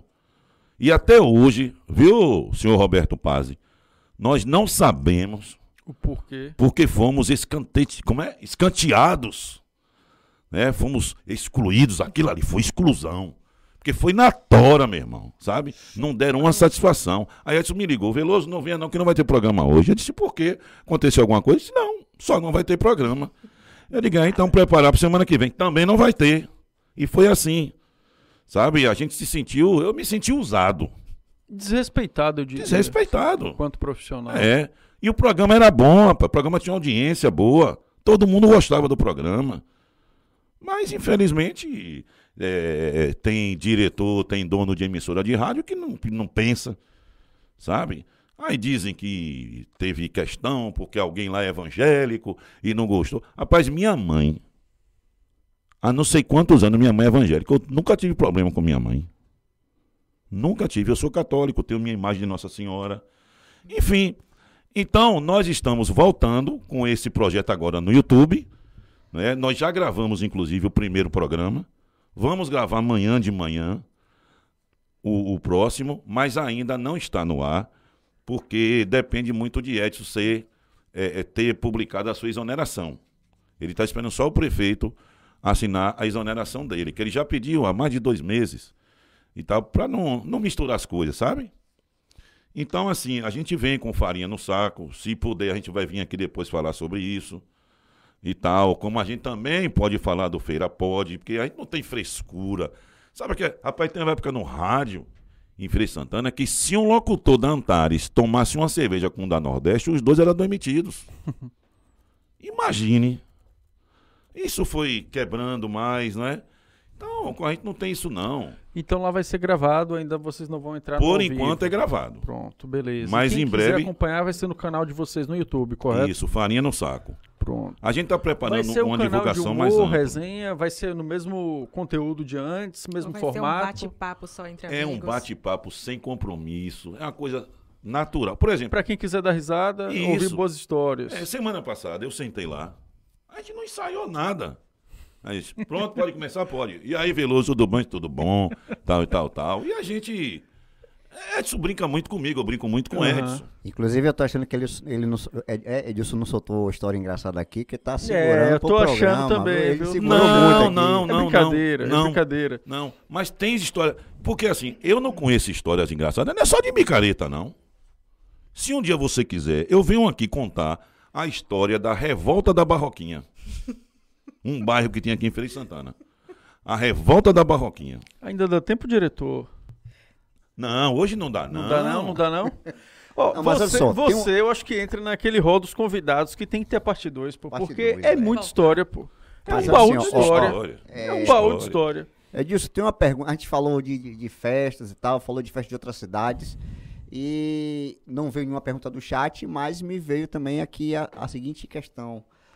Banda anunciador, qual é o seu posicionamento sobre o banda anunciador? Se- muita gente fala que é, é uma festa hoje em dia até muito melhor que a micareta. Você concorda ou discorda dessa afirmação? Devido às guardadas, guardadas as devidas proporções, com certeza. É aquilo ali que eu quero pra micareta. Pronto, então você concorda que hoje em dia que reflete o, o- Sim. o- a- o- os, os carnavais antigos? Sim, só que o antigos? bando é um dia só. O ruim do bando é isso. Esse bando tem que começar sábado e correr até domingo de noite. Ou, parafrasear aí um pouquinho lá a festa da ajuda. Sim, São 25 dias e Exato. o último dia exato. é 5 horas da manhã, tá começando, sendo que você já vem do embalo de outros dias. Mas é o que eu te disse. Olha, como é que um prefeito com o nome Zé Festinha chega um bispo e diz acaba as festas populares, o cara vai e acaba? Se ele fosse vivo, eu perguntaria, o senhor tem rabo, tinha rabo preso com ele? O senhor tinha algum problema? Zé Festinha? Aí acabou a festa do Tomba, que era assim, Tomba, Calilândia, Cruzeiro e Matriz. festa de largo. Rapaz, quando eu chego na festa de Santa Maria, eu me sinto na matriz. É que eram as conhecidas lavagens? Sim, tinha a lavagem, a lavagem da lenha. E as histórias que tinha ali? Quem nunca ouviu falar de Monga, a mulher que virava gorila? Monga rodou Brasil. Por causa de Monga, eu corri até o cemitério Piedade. Mas não foi ela me assustar, não. Foi o que ela gerou. Porque um cara chamou a menina de Monga. Disse, Monga fugiu. A menina disse, eu vou aqui e volto. Quando voltou, veio com uns 15.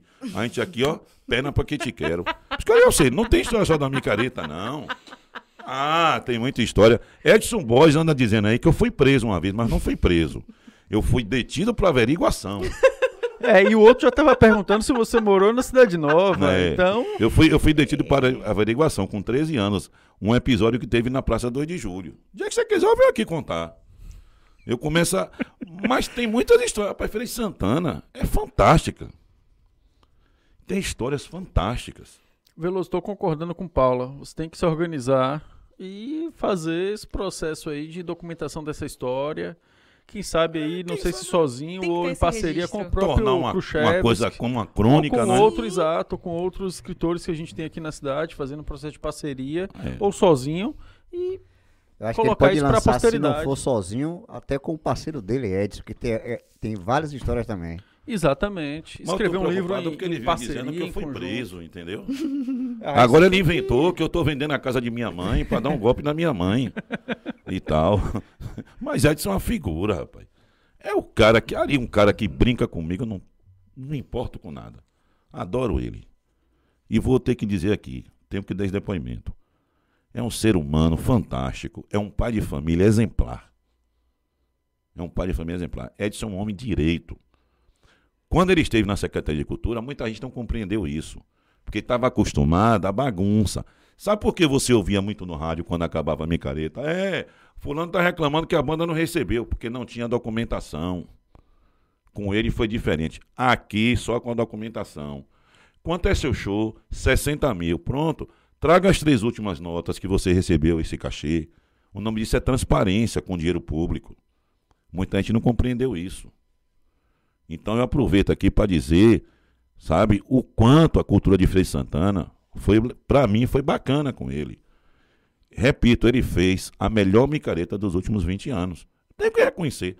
Aí mais tem um, ah, é porque é seu amigo. Não, rapaz. Tanto que uma vez, olha, quando o Edson foi anunciado secretário, ele me ligou, disse. É assim que ele fala comigo, ó.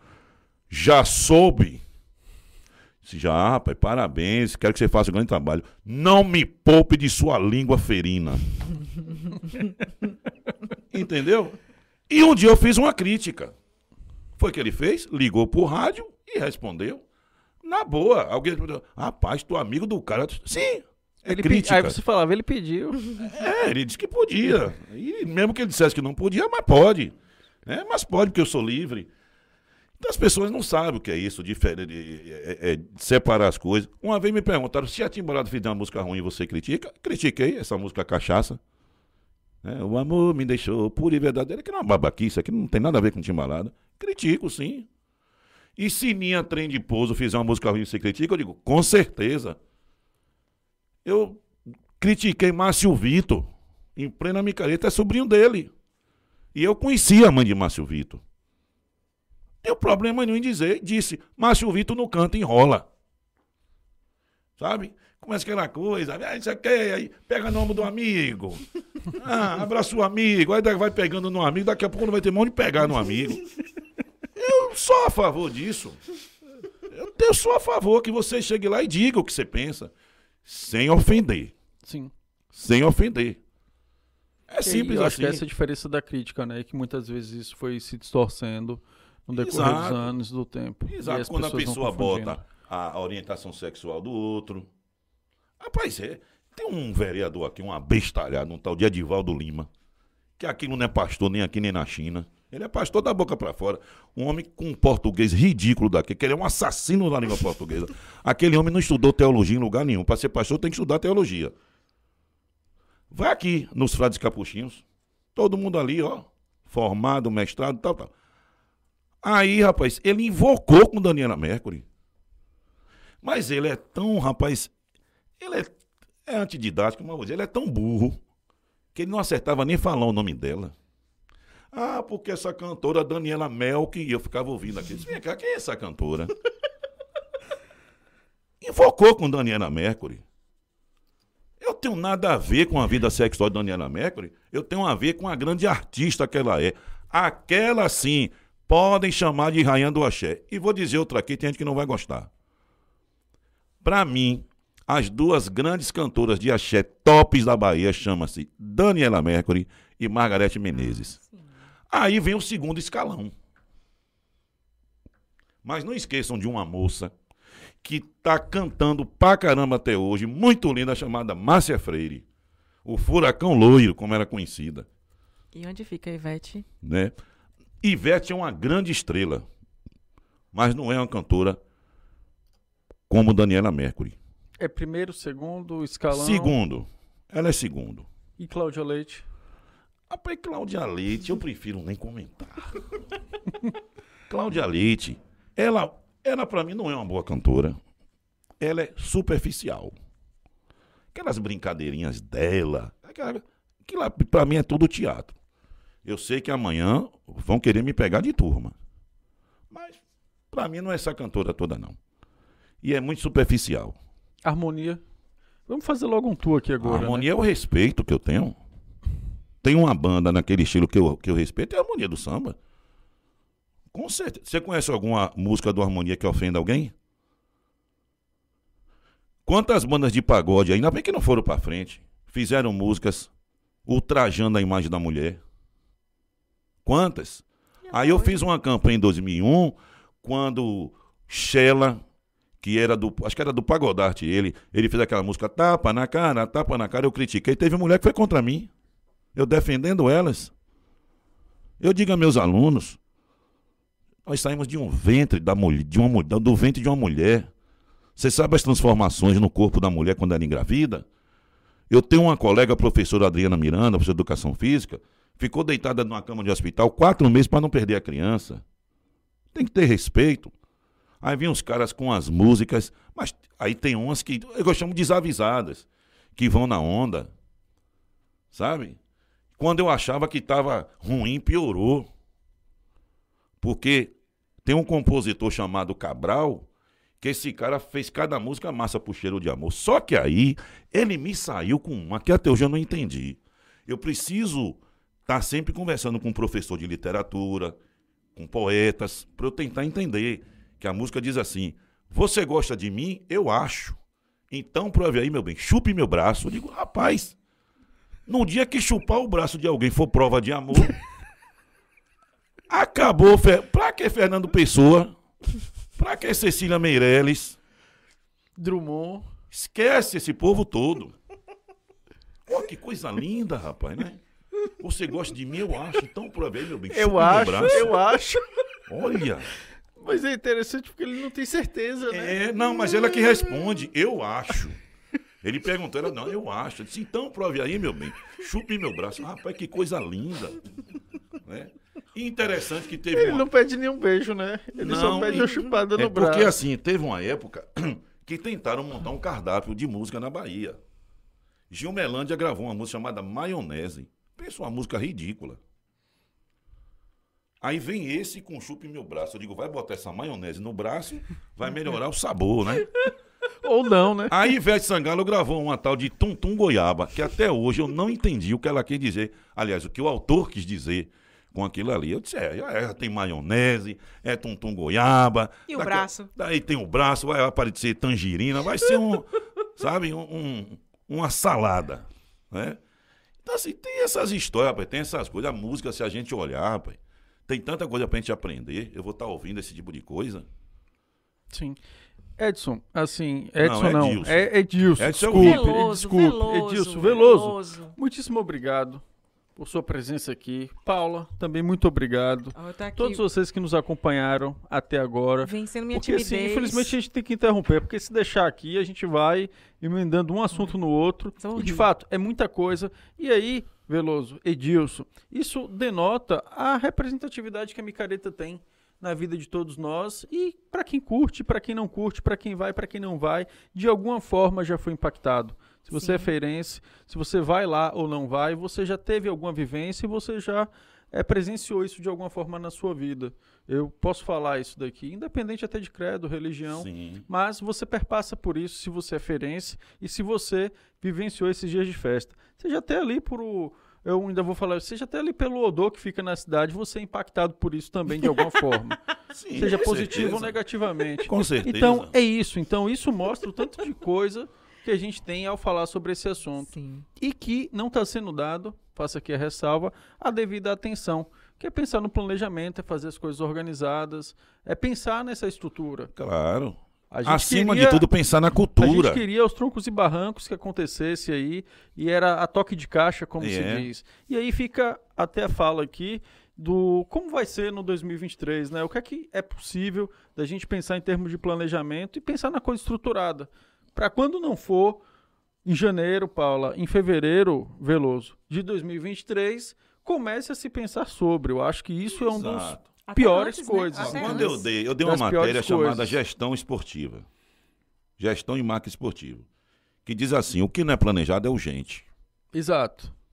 Entendeu? Exato. É por isso que eu digo, tá na mão das pessoas certas. Você quer ver uma coisa? Teve uma vez que um, um secretário disse assim: Não, eu vou divulgar minha caneta no carnaval. Eu disse: Que massa, como é que o senhor vai fazer? O tio Delchan vai botar um LED falando da micareta. Eu digo: Vem cá. Só sabe quantas pessoas tem na avenida? Quem vai olhar o LED do tio Delchan? Aí, por que, que eu falo Edson Borges? Sabe o que Edson Borges fez?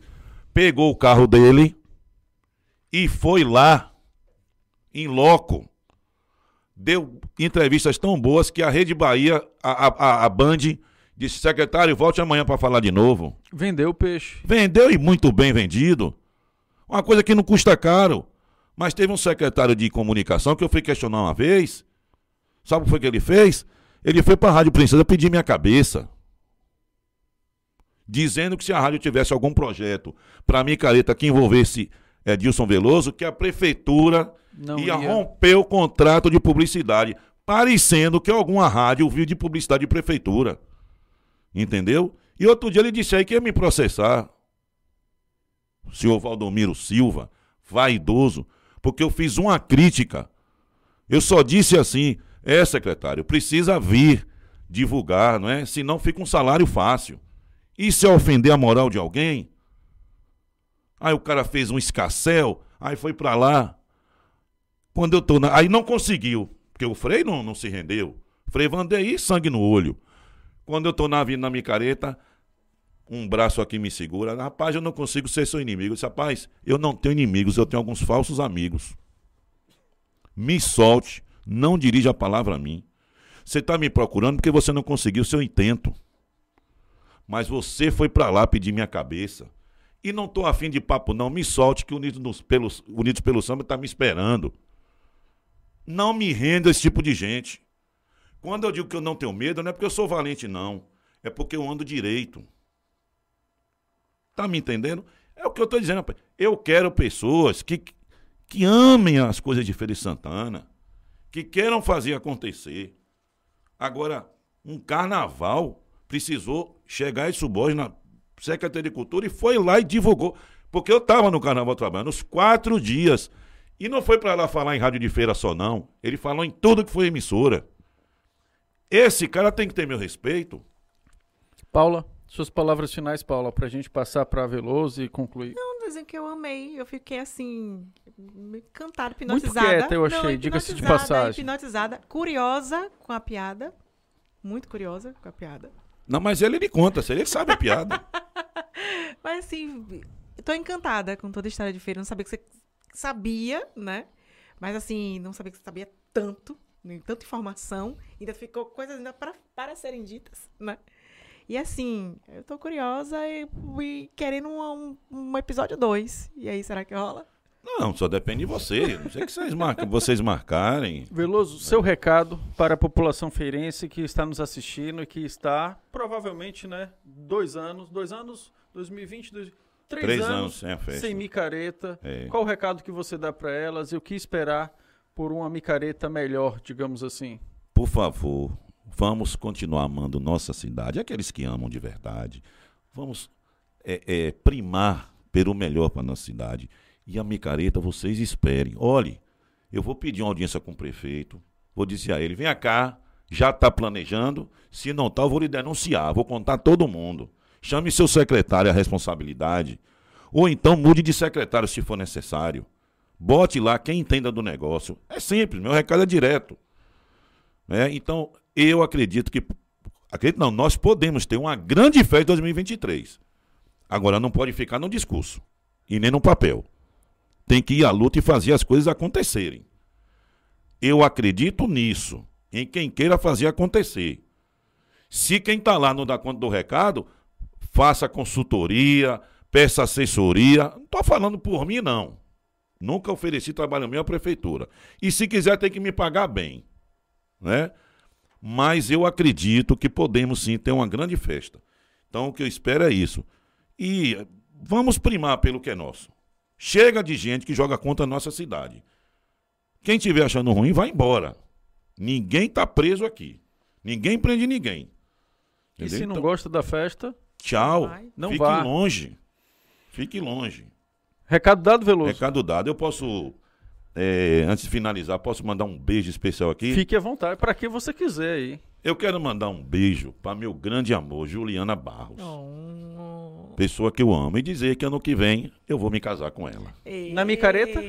Rapaz, de repente, se ela topar, Aí eu perguntei de casamento na micareta. Quem Então, sabe casar quem em cima de um trio? não é, rapaz. E vai entrar na história. Na história nas- crônicas. No livro de Olha, crônicas. Juliana, comece a pensar aí na ideia. Entendeu? De repente, não é? A gente casa em cima do trio elétrico. Ou embaixo, no chão, conjunto com o povo. né? Só falta agora conversar com o padre. Ela aceitando, só falta agora conversar com o padre ou com o mestre ali para oficializar ali na micareta. Eu acho que não vai ser problema, entendeu? A gente Não, de jeito nenhum. encontra Eu aí. toparia tranquilamente. Exato. Toparia tranquilamente. E aí, Juliana? E vocês que estão assistindo a gente até agora, o que, é que acharam da ideia? Comentem aí no chat, dê a sua opinião, compartilhe o vídeo para aquele seu amigo que já foi da micareta, que tem aquelas histórias de micareta e que muitas vezes fica aí, depois de ter curtido muito aqui, conforme Edson falou, fica naquela historinha de que, ah, micareta, não sei o que, tal, não vá não, que a festa não é boa. Diego? Sendo que ele já Licença aqui, curtiu. e tem uma coisa mais grave, tem diz assim, eu não vou na micareta, micareta acabou, fez assim, você tem quantos anos que não vai? Aí a colega disse assim, 16, eu digo, como é que você sabe que morreu? Quem morreu foi você, que você casou e seu marido lhe, acorrentou no pé da mesa. Eu digo assim mesmo. Como é que você vai dizer que uma, uma festa morreu sem você ir até Pois lá? é. Então não acabou não. Juliana, um beijo, Diretor, diga amo. diretor. Fale, diretor. Queria dizer que é o Feira Pode também, ó, fazendo marcações aí, ó. Um pedido de casamento. Exatamente, ao exatamente. Vivo, hein? e Edson, vo- ah, Edson não, desculpa, Edilson, você inaugura aqui a pedido de casamento. Até então não teve. Já teve teve, casos de vários, de várias pessoas que não são de Feira de Santana, que contaram a história aqui de que ficaram em feira por conta das mulheres feirenses. Sim, Ou eu dos maridos, né? conhece, exato. Não, mas teve mais a, É, teve foi- mais o foram mais pela contrário. questão das mulheres, né? que conheceram feira. mulheres feirenses e aí não conseguiram mais sair da terra. Então, primeiro pedido. E por favor, é, Edilson, depois nos conte se Juliana, que provavelmente está nos assistindo, se ela aceitou e se ela topou a ideia de casar na próxima micareta em 2023. O então, Colbert, a responsabilidade aumentou. Agora não é mais pura e simplesmente a micareta. É ter a micareta E o casamento. nosso amigo Edilson Veloso comer no casar. Botou, botou, botou. Olha, botou. e caso, e Na caso o, micareta. pe- o pedido seja aceito. aceito e positivo, você grava uma história e marque o Feira Com ela, exato. gente retransmitir isso aí? Exatamente. Marca a Paulinha também, marca. Agora sim, é bom dizer que, na verdade, nós já nos pedimos em casamento, não, não é a primeira vez, não é? Isso aqui é só a confirmação. E claro que a provocação era justamente para que alguém pudesse dar essa ideia. Por que não casar na micareta? Exato. Né? Se ela disser que não, eu vou respeitar, logicamente. Mas ela sabe que na festa do casamento vai rolar um axé music. Até porque ela gosta também. É bom que se diga. A Juliana tem bom gosto musical. E já pensou você casando com Juliana e o Olodum em Sim, Feira de Santana? com certeza. Por que não? Por que não? Não é isso. Tudo imagine, é possível. Imagine. É, simples assim. E vocês acharam o quê? Topariam a ideia também de casar, pedir em casamento na micareta de Feira de Santana?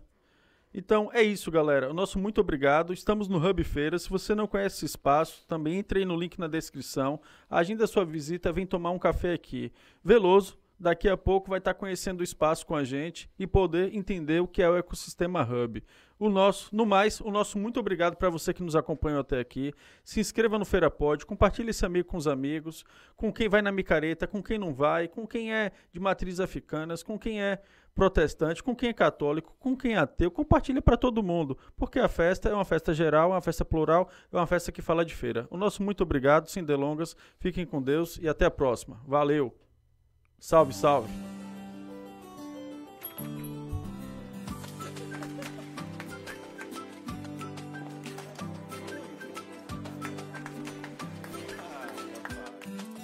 Empresa parada não vai para frente. É por isso que o Sebrae está ao lado dos pequenos negócios em todos os momentos, para melhorar as vendas, gerar empregos e movimentar a economia. Movimenta Bahia. Você vende, a economia cresce, todo mundo ganha. Com iniciativa Sebrae e parceiros. Na Câmara de Feira, os interesses do povo são levados a sério. Foram 239 projetos de lei apresentados e 526 requerimentos. É por você que o trabalho da Câmara não para. Seguimos trabalhando para atuar com eficiência e representar a voz da população feirense, com projetos e ações que atendam às demandas da nossa cidade. Participe e opine. Acompanhe as sessões. Câmara de Vereadores, Casa da Cidadania.